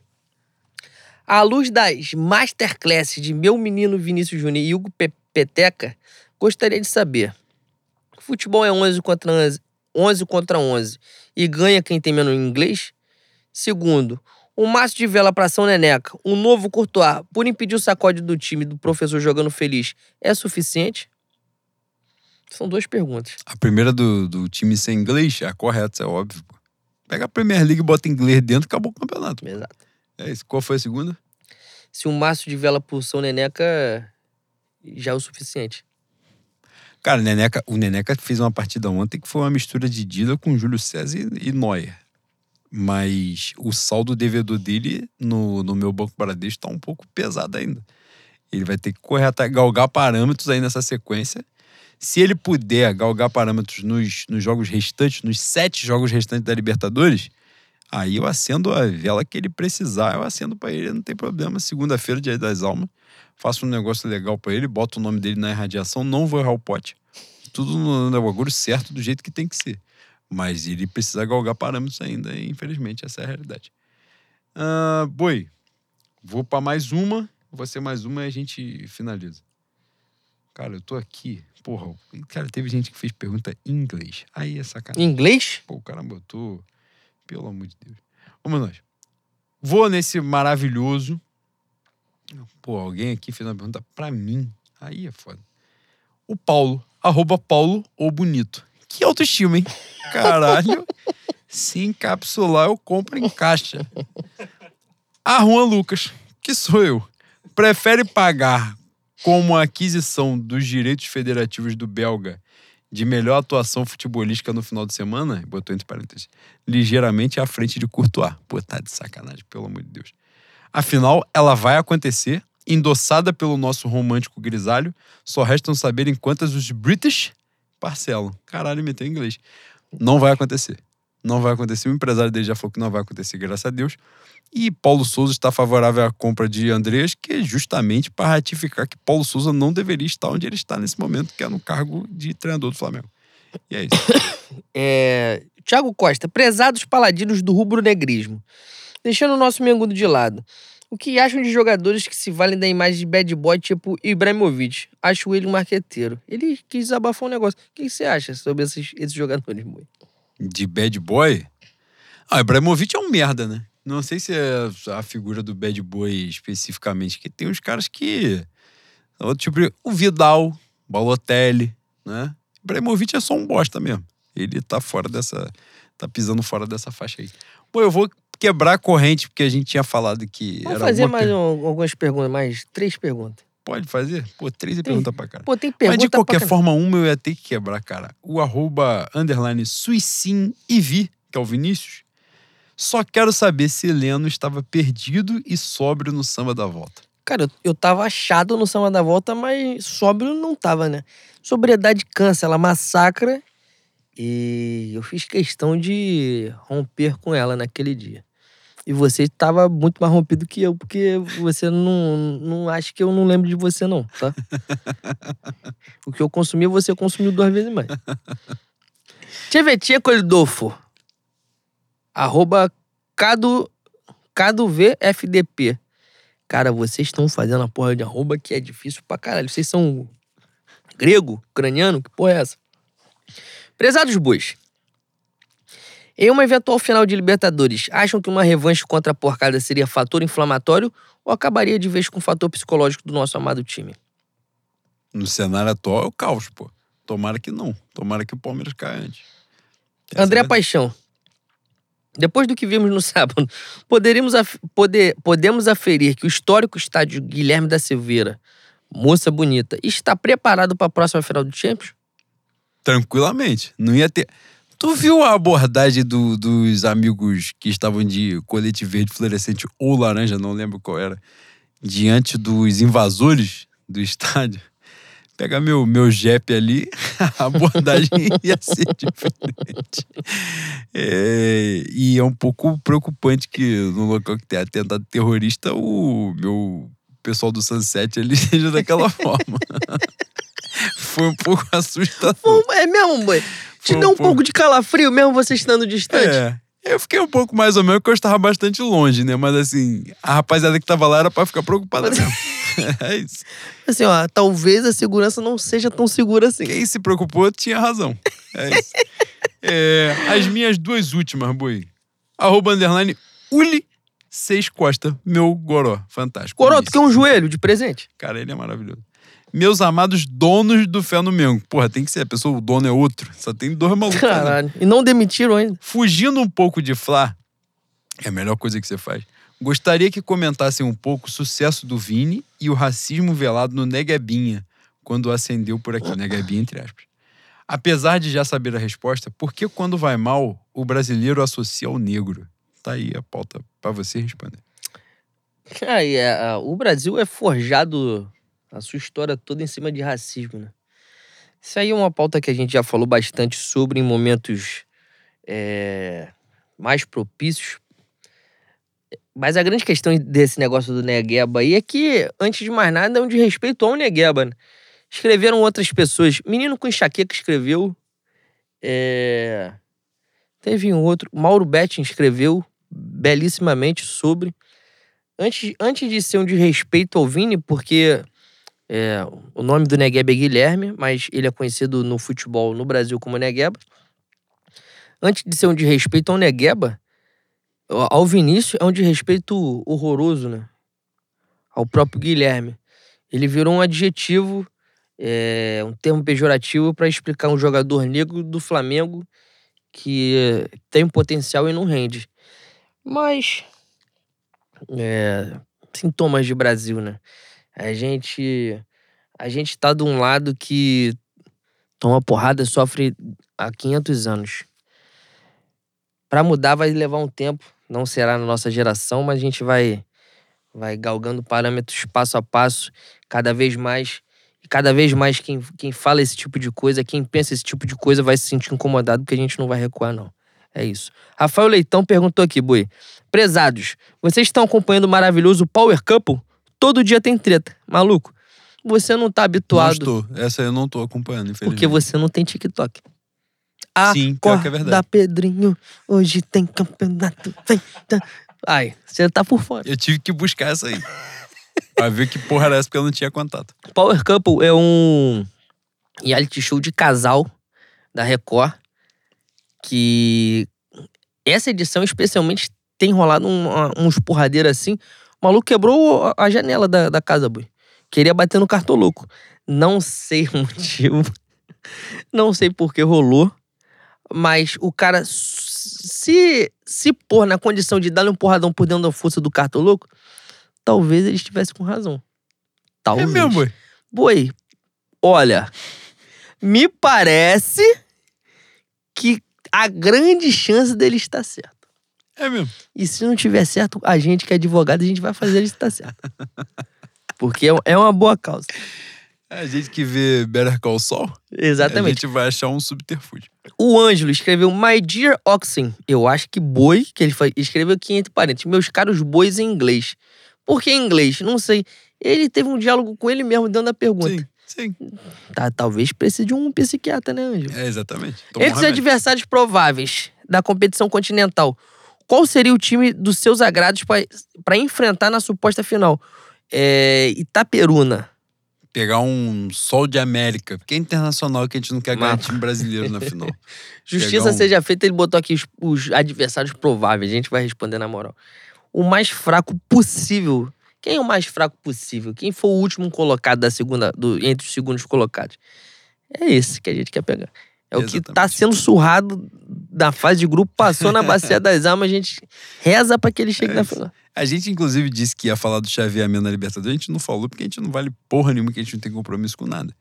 Mas o chaveamento da gente deu uma atropelada também um pouquinho. A gente vai pegar o melhor segundo colocado nas oitavas. Nas quartas, a gente pega Corinthians ou Boca, se a gente passar das oitavas. E se a gente passar das, das quartas, provavelmente a gente pega o River. Se não pegar o River, pega o Vélez. Ou seja, tamo legal do lado que a gente tá, a gente caiu bem. E Graças afinal, tá provavelmente, se a gente passar milagrosamente pela semifinal, ou eu contra Palmeiras ou contra Atlético Atlético, Mineiro. É bem provável que seja isso.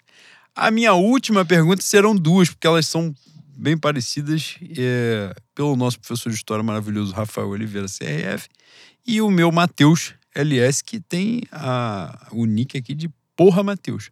Gostei. É, a do Rafael. Inexoráveis bois. Dissertem sobre o feito do lateral Rodinei em, primeiro, completar 200 jogos com a camisa do Flamengo e, segundo, ser expulso no dia que completa essa marca sem entrar nem em campo. A do Matheus. Dissertem sobre a proeza do nosso lateral multicampeão Rodinei que conseguiu a proeza de ser expulso no banco de reservas justamente no dia que completou 200 jogos. Bois, ele fez isso para nos presentear? Já merece busto na Gávea?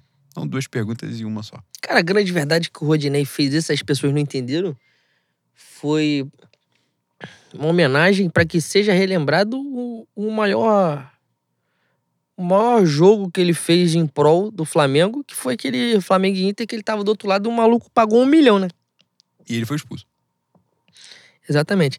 É, Chama-se linguagem não verbal, né? É importante, é importante você estar ciente, porque. Pra... Caralho, a gente falou que não ia fazer três horas, tem duas horas e cinquenta, boy. É a hora de acabar. É isso. O finalizar. podcast no geral. Pra finalizar.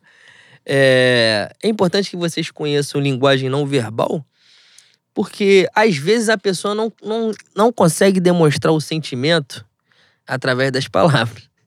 Então as atitudes também importam. Essa atitude foi fantástica, significa que ele está é, grato por tudo que o Flamengo proporcionou a ele. E ele queria que a torcida também estivesse grato. Ro- Rodilindo, muito obrigado por tudo que você fez pelo Flamengo. Esse jogo foi fundamental pra gente comemorar o Octa. Não vou desejar que sua vida seja longa no Flamengo. Eu espero que acabe aqui, né? Que arru- arrume uma proposta do Bahia, do Cuiabá, da casa do caralho. Que você. Que eu, que eu sinta saudade de você. É isso que eu, eu preciso hoje. Sentir saudade de você. Vamos encerrar aqui? Ah, vamos encerrar. Mas antes de encerrar, também a gente ofereceu esse programa no início, em homenagem ao Milton Gonçalves, fantástico, maravilhoso. Mas nesse final, oferecer também ao nosso Vini, né, Boi? Que foi campeão da Champions League. Meteu, não foi campeão, meteu o gol do título da Champions League. Fez uma temporada foda. Provou que o Real Madrid roubou a gente, pagando apenas 45 milhões de euros. e ele quase forjou. Quase não, eu não sei se saiu o, o melhor do mundo, mas se o Benzema hoje tá na disputa, quem forjou o Benzema nessa disputa foi o Vinícius Júnior. Importante que se diga. fantástico o que ele fez. A felicidade, eu via na timeline, eu não tenho nenhuma simpatia pelo Real Madrid. E na hora que o Vinícius meteu o gol, comemorei como se também. fosse um familiar meu. Então, assim, e isso que aconteceu comigo, com o Leno, aconteceu com uma porrada de gente. É, um moleque extremamente, para além do talento, que tá aí, óbvio, evidente, né? Um moleque muito carismático, muito que transmite não é uma, uma coisa tão boa, tão bacana, não tem como você estar de um lado oposto a ele, salvo pelas razões que as pessoas caminharam ao longo desse tempo e seguirão caminhando, disfarçando de outras formas, né? Então, sem sombra de dúvidas também, o programa de hoje é em homenagem ao nosso Vini, que que fez valer, né? Toda a torcida, todo o carinho que a gente tem tudo que a gente deposita de esperança, de expectativa nele. E é um moleque que merece toda a felicidade do mundo na trajetória. Tá no maior clube do mundo, foi revelado pelo melhor clube do mundo. E, e essa, esse, essa trajetória dele tá só no começo. Tem muita coisa boa por aí. É Beijo isso. grande no coração dele, que não sei se nos ouvirá algum dia, mas que de alguma forma ele saiba que a gente está sempre na torcida pelo sucesso dele, sempre, porque o sucesso dele de alguma forma é o nosso sucesso. É isso, é a nossa felicidade. É isso, Boi. É isso. Vini, como, como tuitei, você é nosso, você é o Flamengo. Espero que no final do ano você faça parte, assim como você fez no Real Madrid do Hexa. É, você tem muita estrela. É um orgulho pra gente, enquanto brasileiro, enquanto rubro-negro, ter um, um cara como você pra dizer que é nosso. É isso. Rapaziada, mais uma vez foi um prazer quase sexual fazer esse programa. Mais uma vez foi um divã. Fé no Mengo. Fé no Mengo, rapaziada.